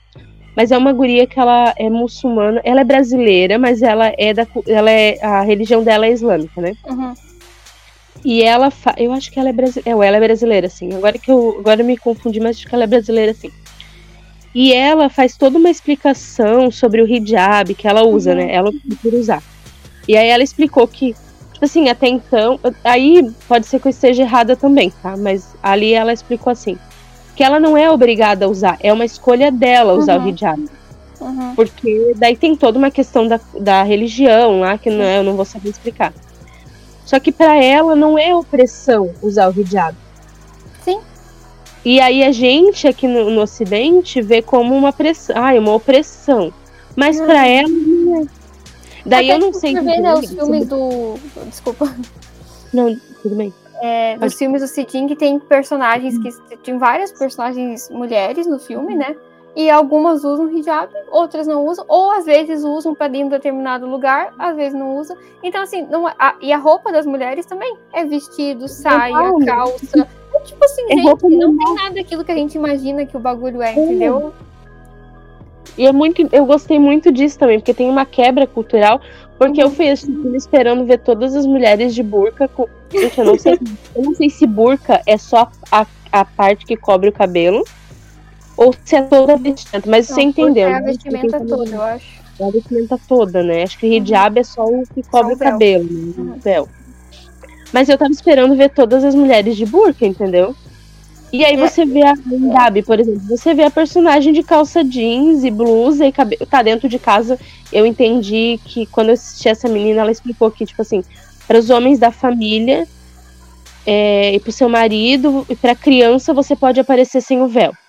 E aí, quando você vai para homens estranhos e homens fora da família, daí você tem que cobrir os seus cabelos. Mas assim, eu esperava ver as personagens sempre com o cabelo coberto. E não. Uhum. Não. Você é... vê pessoas normais. E é interessante isso, né? Sim. Eu acho que quanto mais a gente tem contato com a cultura é, do Oriente, seja do Oriente Próximo, né, o Oriente Médio ou o Oriente lá do Sudeste, né, Sudeste Asiático ali e tal, mais a gente entende como as coisas são. E não que sim, o filme vai mostrar 100% a realidade das pessoas, né? Vide que os Estados Unidos é sempre um país lindo, maravilhoso nos filmes, né? Mas na realidade não é nem assim. Né? Sim, né? É, mas como a gente consegue ter um outro olhar, um olhar mais complexo para as coisas que, infelizmente, para a gente ainda são pouco faladas, são pouco discutidas por conta de uma propaganda negativa que é financiada, adivinha só, né, pelos Estados Unidos, contra esses países do Oriente Médio, né? Para justificar Sim. as violências que eles praticam lá, a imagem que chega para nós, e aí isso aí uhum. entra na, naquilo que eu tinha comentado antes, né, sobre que eu tinha uma teoria do porquê filme japonês e coreano da Coreia do Sul chega para nós e a cultura uhum. japonesa e sul-coreana chega para nós porque tem um bracinho, um bracinho não, né, tem um, um corpinho enorme ali, né, agarrado. que os Estados Unidos ele projeta muito esses países, né? Tanto o Japão quanto a Coreia do Sul, eles são muito financiados pelos Estados Unidos. Então, quando se trata de países que não são tão alinhados assim à cultura dos Estados Unidos, eles não são tão, tão vistos por nós. E não é só a Turquia, é a Índia, por exemplo. A Índia uhum. também não é, não é, não, não faz parte né, do, do, do Oriente Médio ali, né? Mas Sim. a gente também não tem essa projeção enorme, assim. Tem um pouco mais, né, do que a Turquia, até porque é, tem, assim, filmes de Bollywood que ganham projeção e tal, mas e teve a novela do Caminho das Índias. mas, assim, e a é... Jade, esquece da, da, da Jade lá, que agora eu esqueci o nome. Não, da Jade é árabe, né? Ah, é verdade. Olha, olha, meu Deus, eu não dou uma vez, eu não dou uma, uma, uma vez. É, é até interessante você falar isso, porque tem uma novela, na verdade, das oito, que retratava a Turquia, mas era da visão preconceituosa também. Que era aquela ah, Salve Jorge. Que a Turquia Jorge. aparecia como um lugar tipo de tráfico de mulher e tal. Eu até vi um vídeo. Isso, né? É, eu vi um vídeo do. Todo mundo ali fazia tráfico de gente. É, né? mas assim, depois eu, eu, nem sabia, assim, eu não assistia essa novela, né? Então eu só via as coisas que passavam na, tipo, propaganda, assim, né? E aí eu fui ver um vídeo de um site que é muito bom e tem página no Instagram. Eles têm blog, tem site, tem é, site, blog, enfim, e página no Instagram, tem um canal no YouTube que é o História Islâmica. O História uhum. Islâmica é muito bom, gente, é sério. Ele é, um, é, ele é brasileiro, é, então ele tá tudo escrito em português.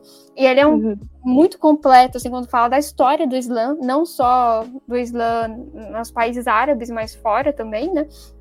E ele fez um, o Mansur, acho que é Mansur Peixoto, não sei como é que é o nome do, do criador agora.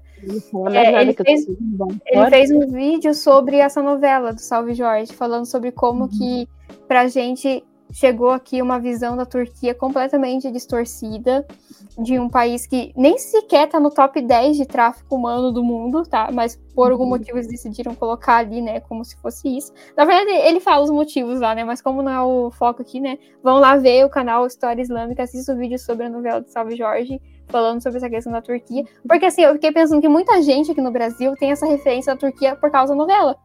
Que a Turquia Sim. parece como esse lugar meio estranho para mulher e tal por conta de uma novela, gente. E assim, é uma Agora, novela. Talvez a besteira que eu falei tenha vindo até daí, sabia? A gente, é isso que eu tô dizendo, a propaganda que a gente recebe dos países do Oriente Médio, dos países muçulmanos principalmente, é sempre uma imagem negativa. Bastou um país assim, tipo, não ser alinhado com os Estados Unidos, que a gente vai receber a informação dele distorcida, atravessada.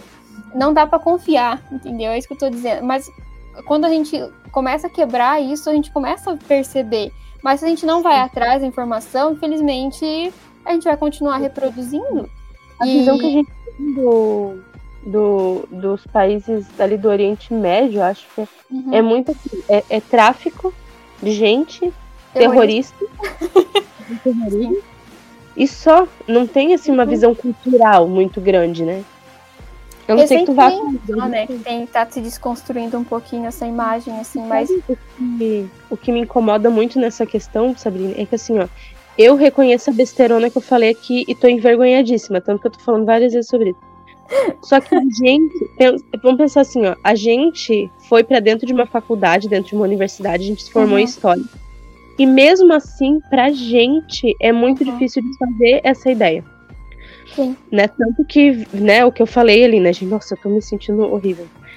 e, e, e, pensa para quem. E aí eu não tô falando que as pessoas são ignorantes no sentido de serem burras. Tô falando ignorante no sentido de não ter este conhecimento acadêmico, tá? Pelo amor de Deus.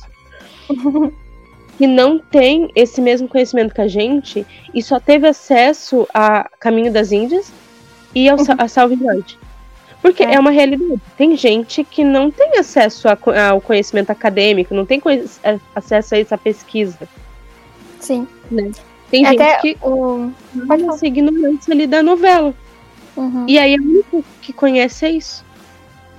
Eu, eu até acho que foi uma das primeiras coisas que eu falei quando a gente. Quando eu, eu falei pra você que eu ia começar a fazer o Terror Mundo no tempo da, da página ainda, né? Uhum. E eu falava assim, ó, eu adoro conhecer a cultura dos países através da produção de terror delas. Porque uhum. é só através disso que a gente começa a perceber os meandros, a, os detalhes, coisas que não aparecem pra gente na mídia comum, é, então, assim, é, essa teoria que eu falei, né, de que os filmes da Turquia de terror, mesmo tendo uma qualidade excelente, a exemplo do Baskin, que conseguiu furar essa bolha aí, né, justamente porque eu não tiro o mérito do filme, né, porque o filme é excelente, uhum. mas justamente porque eu acho que Baskin, ele ainda se assemelha um pouquinho mais com os filmes do Ocidente, é, principalmente por quando essa questão meio Lovecraftiana que jogam em cima dele. Sim. É, então ele conseguiu furar a bolha. É, isso não tira o mérito do filme ser excelente e ser um dos melhores filmes, um dos meus filmes favoritos da vida. Mas esse filme, assim, uhum. às vezes eu coloco o trailer dele só pra ficar vendo, assim, só pra lembrar um pouquinho como ele é. Uhum. Apesar de ter me deixado super mal depois que eu vi. Nunca é, mais ele... Nunca. Sério, eu assim, eu tenho um monte de vontade de ver de novo. Ele tá na minha lista junto com os filmes do Zé do Caixão e Morto Não Fala. Sério?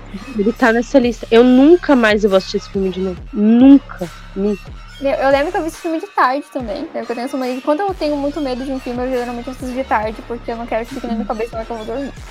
Os é... filmes de Zé do Castilho é mentira, porque eu ainda quero fazer um episódio da gente falar sobre os filmes é. de Zé do Castilho. Mas o que que acontece? A gente tá criando coragem. Uma hora vai, né? É porque eu descobri que eu descobri recentemente que a Sabrina também tem medo dos filmes da Educação. A gente é um medo que a gente compartilha. É medo eu tenho da muito... infância, Então. Então é isso. Enfim, é, é, e eu lembro que quando assisti o Baskin, eu fui jantar e depois, tipo, a minha mãe e minha irmã conversando e eu parado, assim, do lado. Eu tô assim, eu, não, eu, eu, só conseguia pensar nas cenas do filme. Eu, não, eu só pensava assim, cara, esse filme, ele é e o engraçado é que eu vou falar pra ti agora, que se eu tiver que descrever uma cena desse filme, eu não lembro, porque parece que o meu cérebro apagou. Ah, não, eu, eu lembro, eu lembro das coisas que eu vi no trailer do filme. Mas eu, eu falo pra ti assim, que eu. Esse filme acho que me deu um bug tão grande que eu fiz questão de apagar as coisas da minha mente depois. Porque eu acho que esse filme ele dá um bug tão grande porque ele parece, inicialmente, o Baskin, ele parece que ele vai ser um filme de terror sobrenatural. Uhum. E aí ele vira uma chave e se torna um filme de terror. É um, um body horror. Não sei uhum. se é um body horror, mas é. Violência, violência. E aí o final dele, ele volta para a chave do sobrenatural. E aí você fica nesse de tentar entender como tudo se junta. E ele, ele não sei você, mas ele me deu um nó na cabeça que eu fiquei uns 5 minutos parado depois que o filme acabou. Parada, só parada. Ele, Tentando. É ele faz tudo tão bem feito, uhum. esse filme. Uhum. Porque é, é, a criação de atmosfera. Quando os policiais uhum. chegam na casa de onde eles estão indo atender o chamado, e eu acho que tem. Se não, não posso ser enganado, porque já faz um tempinho que eu assisti o filme, né? É, uhum. Tem umas horas que eles começam a andar, fazer né, a, a, a, vistoria do lugar, ver o que aconteceu, e só a gente vê que tem alguma coisa no lugar. Mas eles passam por lugares e eles não percebem que tem alguma coisa uhum. acontecendo. E a gente vai vendo já que o negócio vai dar ruim, né? E a, as imagens desse filme vai dar tão... ruim nível de ter uma facada no olho, sabe? Gente, e não é só a violência física, uhum. mas é toda a, a sensação de que aquilo ali, se o inferno existe, ele é daquele uhum. jeito que você vai sentindo quando aquele filme tá passando, que você não vê a hora de acabar pra você não ter mais aquela sensação em você. É que, é que eu acho que eles fazem umas cenas que eles eles como é que eu posso dizer isso? Animalizam o ser humano. Uhum. É isso. E isso é muito incômodo. Demais. Porque é muito incômodo, é muito incômodo. É tudo muito gráfico, é tudo muito. Cru, né? É muito. Muito Não, cru, não é, é, enfeitado. é muito, é muito incômodo. É, é só essa palavra que eu tenho pra usar. incômodo. De um nível que ele te, ele te incomoda mais a sensação do filme do que realmente ver a facada no olho. Uhum. Que realmente, assim, olho é uma coisa que me deixa muito incomodada. Tipo, coisas com Também. olho. Com olhos. Tanto que no nosso. Verdade, no nosso eu nem, eu nem vejo. Assim, quando eu vejo que alguém tá vindo com alguma coisa apontando no perto do olho de alguém, eu já viro a cara, eu não olho mais. Tanto que no nosso conto, sim, a gente tem um conto publicado aqui, né? na, pela Dark Books lá. E a gente fez questão de colocar uma cena que envolvia olho, porque é uma coisa que incomoda nós duas. Só que essa cena, ela é mais leve do que a atmosfera. Sim. Do que você vê aquelas pessoas sendo ani- an- animalizadas. Não sei se essa palavra existe. Sabe? Mas é, é muito grotesco, assim, é uma coisa grotesca mesmo. Eu acho que não funcionaria tão bem essas cenas se elas fossem jogadas muito rápido no filme. Mas como tu falou, né, eles vão fazendo todo um desenvolvimento até você vai Vai, sendo assim, preparado, preparado para quando o golpe vier. É, quando ele o vem, golpe vier, ele não vai Vem. parar de vir. vem. E assim, os atores também são bons, assim, eu, eu lembro que o protagonista eu, eu, eu achei ele bem bonitinho, talvez seja por isso que eu gosto dele. Mas Uhum. É, então, assim, ele é o único que eu consigo simpatizar, mas ele pode Não, ser, né? outro. O chefe lá, o que cuidava dele, eu simpatizo mais com aquele senhor. Pois é, mas eu simpatizo mais com o mocinho lá mesmo. Então, E- apesar de. ai, não, tô lembrando das cenas e tá me dando um incômodo de novo. eu- é engraçado, e quando você falou que assistiu o filme, eu fiquei assim, meu, eu acho que eu vou ver de novo. Aí eu fiquei, será que eu assisto de novo? Aí eu fiquei Mano, vendo umas cenas do filme aleatório, aí vi uns vídeos sobre o filme. Porque assim, por mais que eu sinta vontade de ver ele de novo, eu não sei se eu consigo ver ele de novo. Não tenho coragem.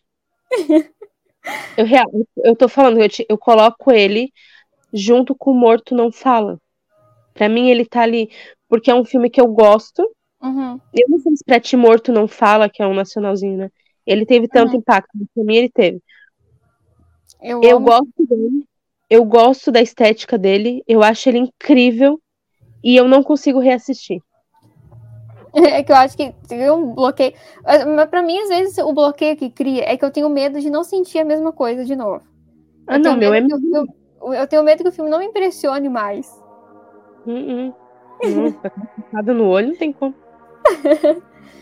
Mas eu acho assim, Baskin, apesar, né, de, amarrando, né, com o que eu tinha dito antes, ser um filme excelente, a gente já pontuou muitas coisas aqui sobre ele, eu acho que ele realmente conseguiu furar essa bolha Sim. para o Ocidente, porque ele não tem tantas marcas culturais turcas, vamos dizer assim, né? É, a gente não, não fica. Até por isso que eu acho que muita gente não, não, não entende muita coisa do filme, porque ele fica muito subentendido. As questões de zoroatri, zoroastrismo, não sei falar isso, né? Zoroastrismo? Zoroatrismo? Não sei como falar. Zoro- Eu nunca sei falar também, acho muito difícil. Zoroastrismo?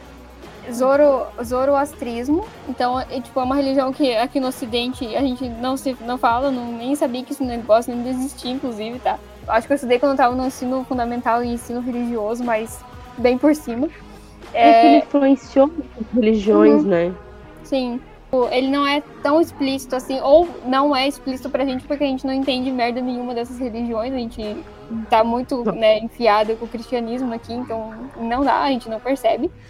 Mas assim, eu digo assim, na dinâmica dos personagens mesmo, tu não vê tantas, é, tantas, como eu falei, tantas características culturais, como tu vê no Dab, como tu vê no Sidim. É, é mais, eles falam assim da religião, eles falam de Alá, eles falam de que tem que ir na mesquita, ou aparece cena deles na mesquita, ou dos sacerdotes deles aparecendo na casa das pessoas. Não sente tanto isso. O Baskin, ele é- tem uma narrativa um pouco mais palatável, vamos dizer assim, pro público É. ocidental. Então, pra mim, é essa questão. Por não ser um filme que tá alinhado às políticas ocidentais, como é o caso do Japão e da Coreia do Sul, não que esses lugares não façam filmes bons de terror, porque eles fazem, a gente gosta, inclusive, muito de filme japonês e sul-coreano, né? Mas eles estão muito mais, assim, politicamente próximos dos Estados Unidos do que qualquer país do, do Oriente Médio. Inclusive, tem filme iraniano, é, o, cine, o, cinema iraniano é um cinema que tem sido bem elogiado nos últimos anos, mais mais na área do drama. Mas tem filme de terror iraniano, se não me engano, o Garota Sombria Caminha pela Noite, né? É, eu acho. É iraniano. É, mas são assim, é um ou outro que tu vê pipocar. Não é que nem cinema japonês de terror e o sul-coreano, que é tipo 30 filmes que tu conhece de cabeça, assim, só pra pontuar, que chega no cinema aqui.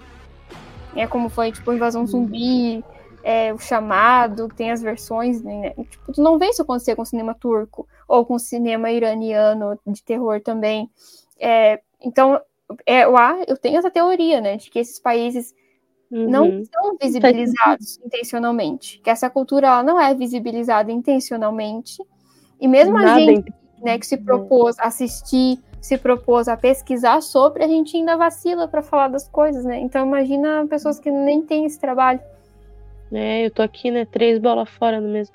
Uma quarta eu vou ser cortada do podcast. Não vai, porque eu também dei as minhas hoje, né? Então. Mais uma e eu tô demitida. Mas assim, é um, é um trabalhinho assim que tu tem que fazer, que a, a pessoa, as pessoas, né, que se propõem tem que fazer é, cotidianamente, né? Mas não com uma frequência. quando se trata de uma cultura que não é é ocidental, né? É, é muito difícil, é muito difícil é, para a gente entender, sair da lógica do Ocidente. Porque é, é. outra concepção de mundo, é outra é concepção de mundo. Mesmo, né? Uhum. E aí não é ignorância no sentido de ser burro, é ignorância mesmo de. De ignorar, falta... né? É, e tipo assim, de falta de conhecimento também, uhum. de procurar às vezes o conhecimento. Né? Não é aquele sentido de, ah, você é um ignorante, você é um burro, não. Uhum. É tipo a falta de conhecimento mesmo, a falta de procurar, mas também quanto foi difícil para você achar é, coisas a respeito do cinema turco. É difícil, não foi fácil, porque eu também acabei de pesquisar e não é fácil. Não, é, até os próprios filmes para tu achar na internet não são tão, tão acessíveis. Ou tu pro, vai ter que procurar pelos. Eu falei que tem no YouTube, né? Mas como eu falei, é legendado que já é um bloqueio para muita gente. É, eu, particularmente, não sou fã de filme legendado, mas infelizmente a gente se obriga a ver porque a maioria dos filmes que a gente assiste não tem dublagem, né? Não chega para cá. E quando não é aquela legenda cagada do YouTube, né? Então é todo mundo que tem disposição para ficar assistindo o filme com. Tipo, eu assisti alguns filmes do Cidin e do Dab com a legenda em inglês. Sim. Então, assim, quem que vai conseguir fazer isso? Não é todo mundo não é todo mundo que vai ter disposição para fazer isso também. Eu fiz porque a gente ia, gravar e porque eu tava muito interessado nos filmes, o Cidinha, eu não queria deixar de assistir nenhum.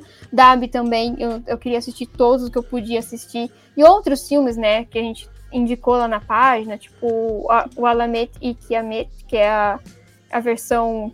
Isso é o filme mesmo se chama, né? A versão turca do Bebê de Rosemary, que é muito boa. Que é, ficou a Ressurreição, se não me engano o nome. É, outros filmes que estão nos canais das distribuidoras também. Eu tive que assistir com legenda em inglês para poder Sim. assistir. Porque não é assim acessível. Pra gente, o inglês, ele. Eu não sou uma grande entendedora de inglês, eu, sou... eu me dou muito melhor com o espanhol. Sim, eu também. Mas é, a gente sabe que o inglês ele não é acessível para todo mundo. Uhum.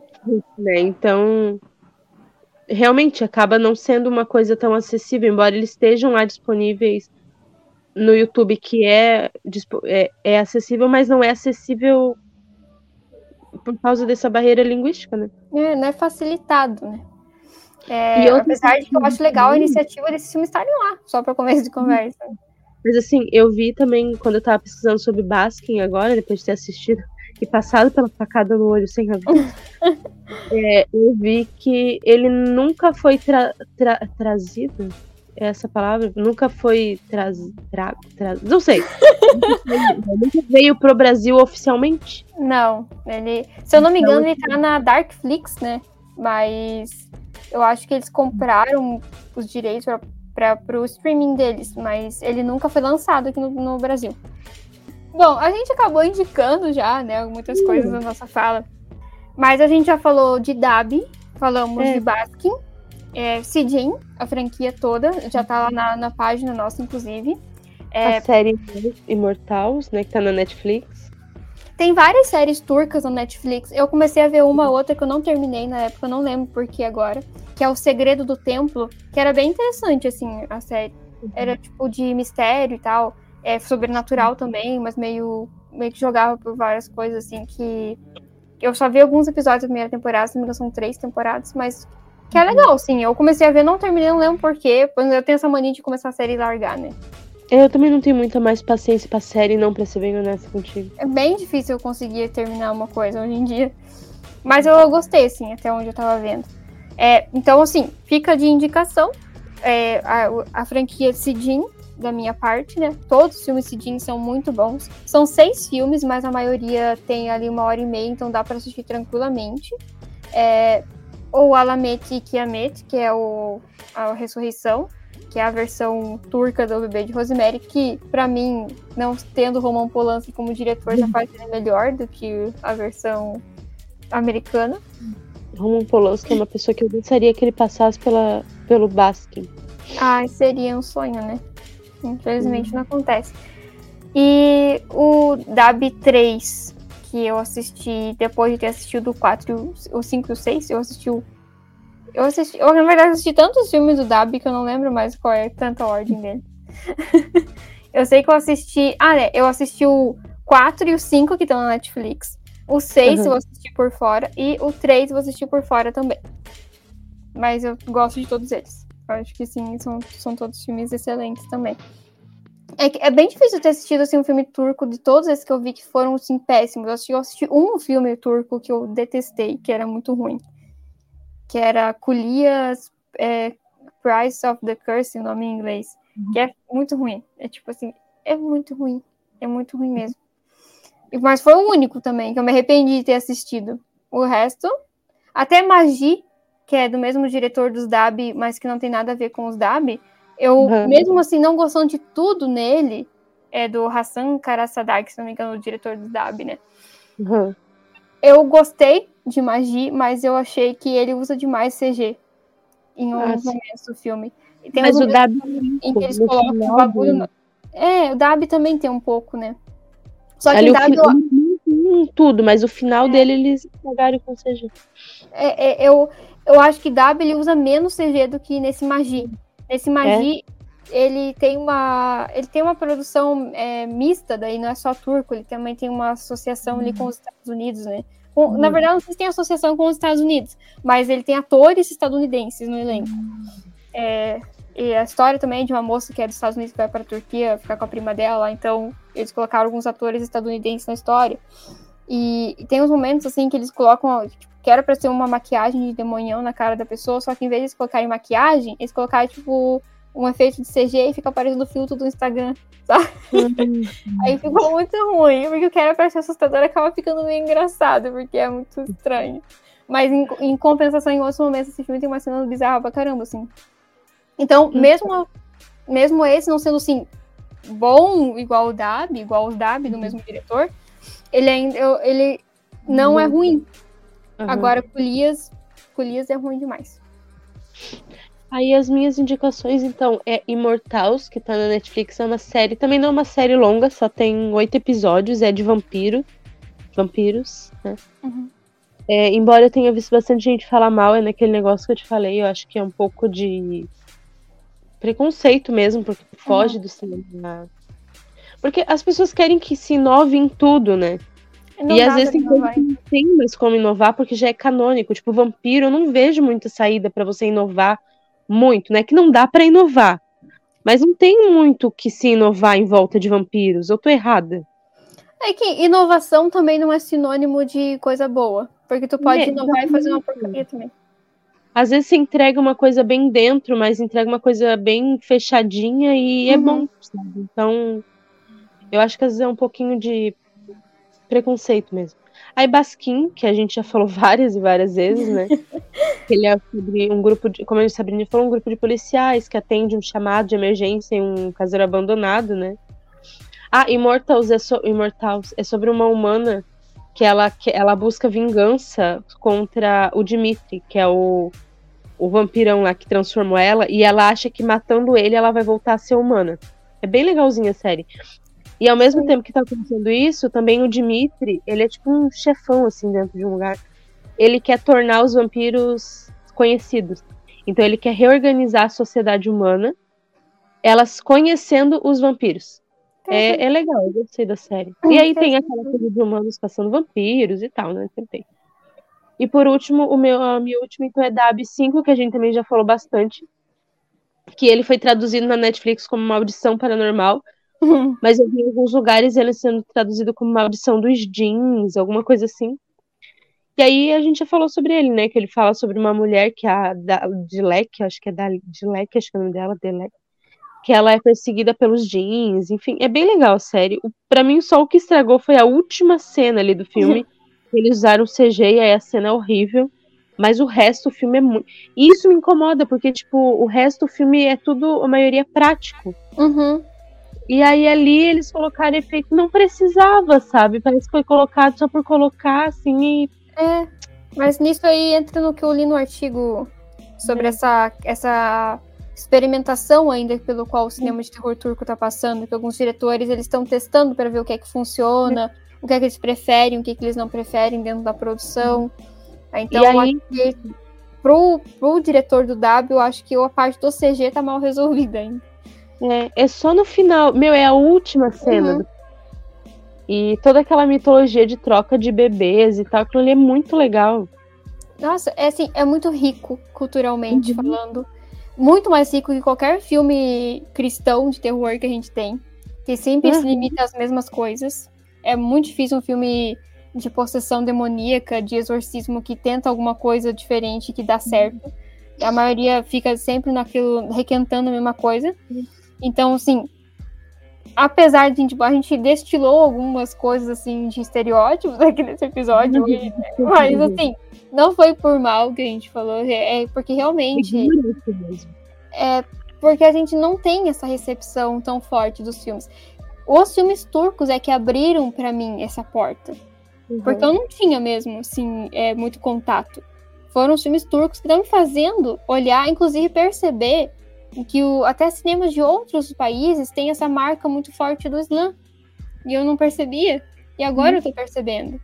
Então, é uma, um aprendizado. Eu acho que esse terror muito da Turquia foi um dos que mais me ensinou, que mais me mostrou coisas diferentes, coisas novas, e que eu quero continuar explorando. Tipo, não vai acabar aqui e eu nunca mais vou assistir um filme turco na minha vida. Não, Sabe eu vou continuar assistindo é que mesmo a gente pesquisando, a gente ainda é ignorante a respeito Sim. disso, sabe? Tipo, uhum. vocês viram as bolas fora que eu dei aqui, que foi tipo bola fora que eu dei, e já percebi que tava falando besteira. Mas é o estereótipo que a gente tem. Sim. Entende? E aí, às vezes, a, a, a boca funciona mais rápido que o cérebro, né? Lembra, assim. E aí sai uma besteira daquela, uma bola fora. Né? Mas assim, é aprendizado sempre, sabe? Então, assim, eu acho que, uhum. que o que a gente falou aqui, o que a gente discutiu ao longo desse episódio, sirva para despertar o. Oi? Esse é o episódio mais longo que a gente já fez, eu acho. É um dos mais longos. É, mas é porque tem. Não é que assim, a gente tem assim, muitas produções acessíveis, mas porque é um cinema muito rico. É um uhum. cinema que ele é muito diferente do que a gente está acostumado a ver.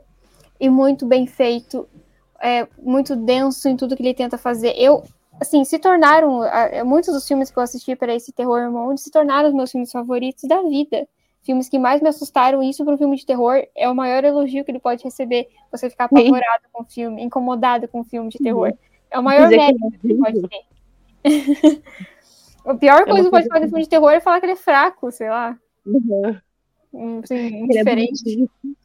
É. é. Todos filmes assim que causar uma boa impressão e uma marca muito uma forte. Uma má impressão. é, então acho que assim, se servir para sentirem mais curiosidade para ver esses filmes, ah, você já falou que dois DAB estão disponíveis na Netflix. É. O Cidin estão todos no YouTube. O Cidin, a franquia toda está no YouTube. E se eu não me engano, esses ainda têm a legenda para traduzir para o português que dá para entender. Não tá assim. Gente, é mais fácil para vocês, tá? Chamem a gente lá no, no na página. A Sabrina coloca vocês no grupo que ela tem, que ela, ela, ela é. espalha os filmes que ela tem, né? Verdade. Ela assim, manda links, que nós mandamos links. É. Aí a Sabrina espalha lá pra vocês, porque é assim que eu consigo 99% dos filmes que eu assisto. Fala, Sabrina, você tem tal filme? Vai aquele cachorro pedindo comida, você tem tal E a Sabrina sempre tem, tá? É difícil o filme que ela não tem. Então, não é... tem, eu acho, em algum momento. É, então, faça igual eu, vai lá eu pedir que ela manda. É isso aí. Se eu tiver a mão, assim, se eu conseguir achar, eu mando. Se não, a gente dá um jeitinho, assim, não tem. Estou sempre tentando buscar coisas diferentes, a gente tenta achar uns meios, mesmo que seja assim numa qualidade meia boca, mas pelo menos para poder assistir, nós achamos. Então, assim, eu espero que esse episódio tenha sido, assim, é, o primeiro despertar para muita gente para o cinema Sim. de terror turco. Porque vale a pena conhecer esse cinema de terror. Não, é, a gente sempre fala, como eu falei em vários episódios, em vários episódios, não, várias vezes nesse episódio, a gente conhece muito cinema de terror asiático, oriental, de países que estão muito próximos culturalmente da, de nós até, que não são tão estranhos, uhum. que não são, não são estranhos para nós. Mas não é só lá que se faz cinema de terror. Cinema de terror ele tá em muitos outros lugares Sim. que a gente desconhece e que é sempre bom a gente aprender com eles, se desenvolver com eles e sair desse, desse mundinho que às vezes a gente tem que tá muito na zona de conforto nosso mesmo, né? É, e que se as pessoas reclamam tanto de originalidade e falam que é tudo reciclado, não sei o que, é porque elas estão assistindo as mesmas coisas nos mesmos lugares sempre. Então, o, o, cinema, a produção de cinema, ela ultrapassa as fronteiras dos Estados Unidos e dos países europeus ali, né? Que são produções que chegam pra gente com facilidade também. É, ultrapassa muito, muito, muito isso.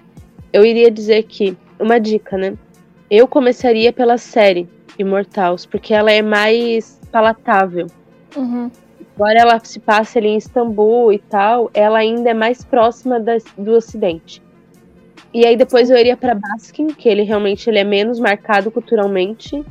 E aí, embora ele seja extremamente grotesco e ele é um filme horrível, no bom sentido, tá? Mas. E aí depois eu iria para os outros, tipo, os Dab, que são mais marcados. Realmente, eles têm uma marca cultural mais forte, eles estão trabalham mais com essa questão dos jeans e tal. E para os outros. Mas eu começaria, tipo assim, ah, eu quero dar o meu primeiro. A primeira coisa que eu vou assistir foi comer Imor a série Imortals. Porque ela é mais palatável nesse sentido de não ter a marca tão forte, ela é mais. Ela é mais popzinha, assim, do que uhum. terror. Né? É, pra, pra quem tá acostumado a assistir novela turca, talvez seja mais fácil. que é uma coisa que tá, tem aparecido bastante pra cá ultimamente no Brasil, é novela turca, né? Eu tendo muita novela turca. Tem bastante novelas turcas que, principalmente de comédia romântica, que estão começando a, a ganhar mais público, assim, aqui no Ocidente, né? Eu acho isso legal, porque vai que tu começa com uma novelinha turca, daqui a pouco tá assistindo o Dab, entendeu? Vai saber. Nada é impossível. Enfim, que tenha sido um bom episódio para vocês, que vocês tenham se divertido com o que a gente disse aqui, tenham se interessado pelo cinema de terror turco, que vão buscar essas produções. Se não acharem, vem falar com nós, que nós damos um jeitinho aí para vocês terem acesso a essas produções.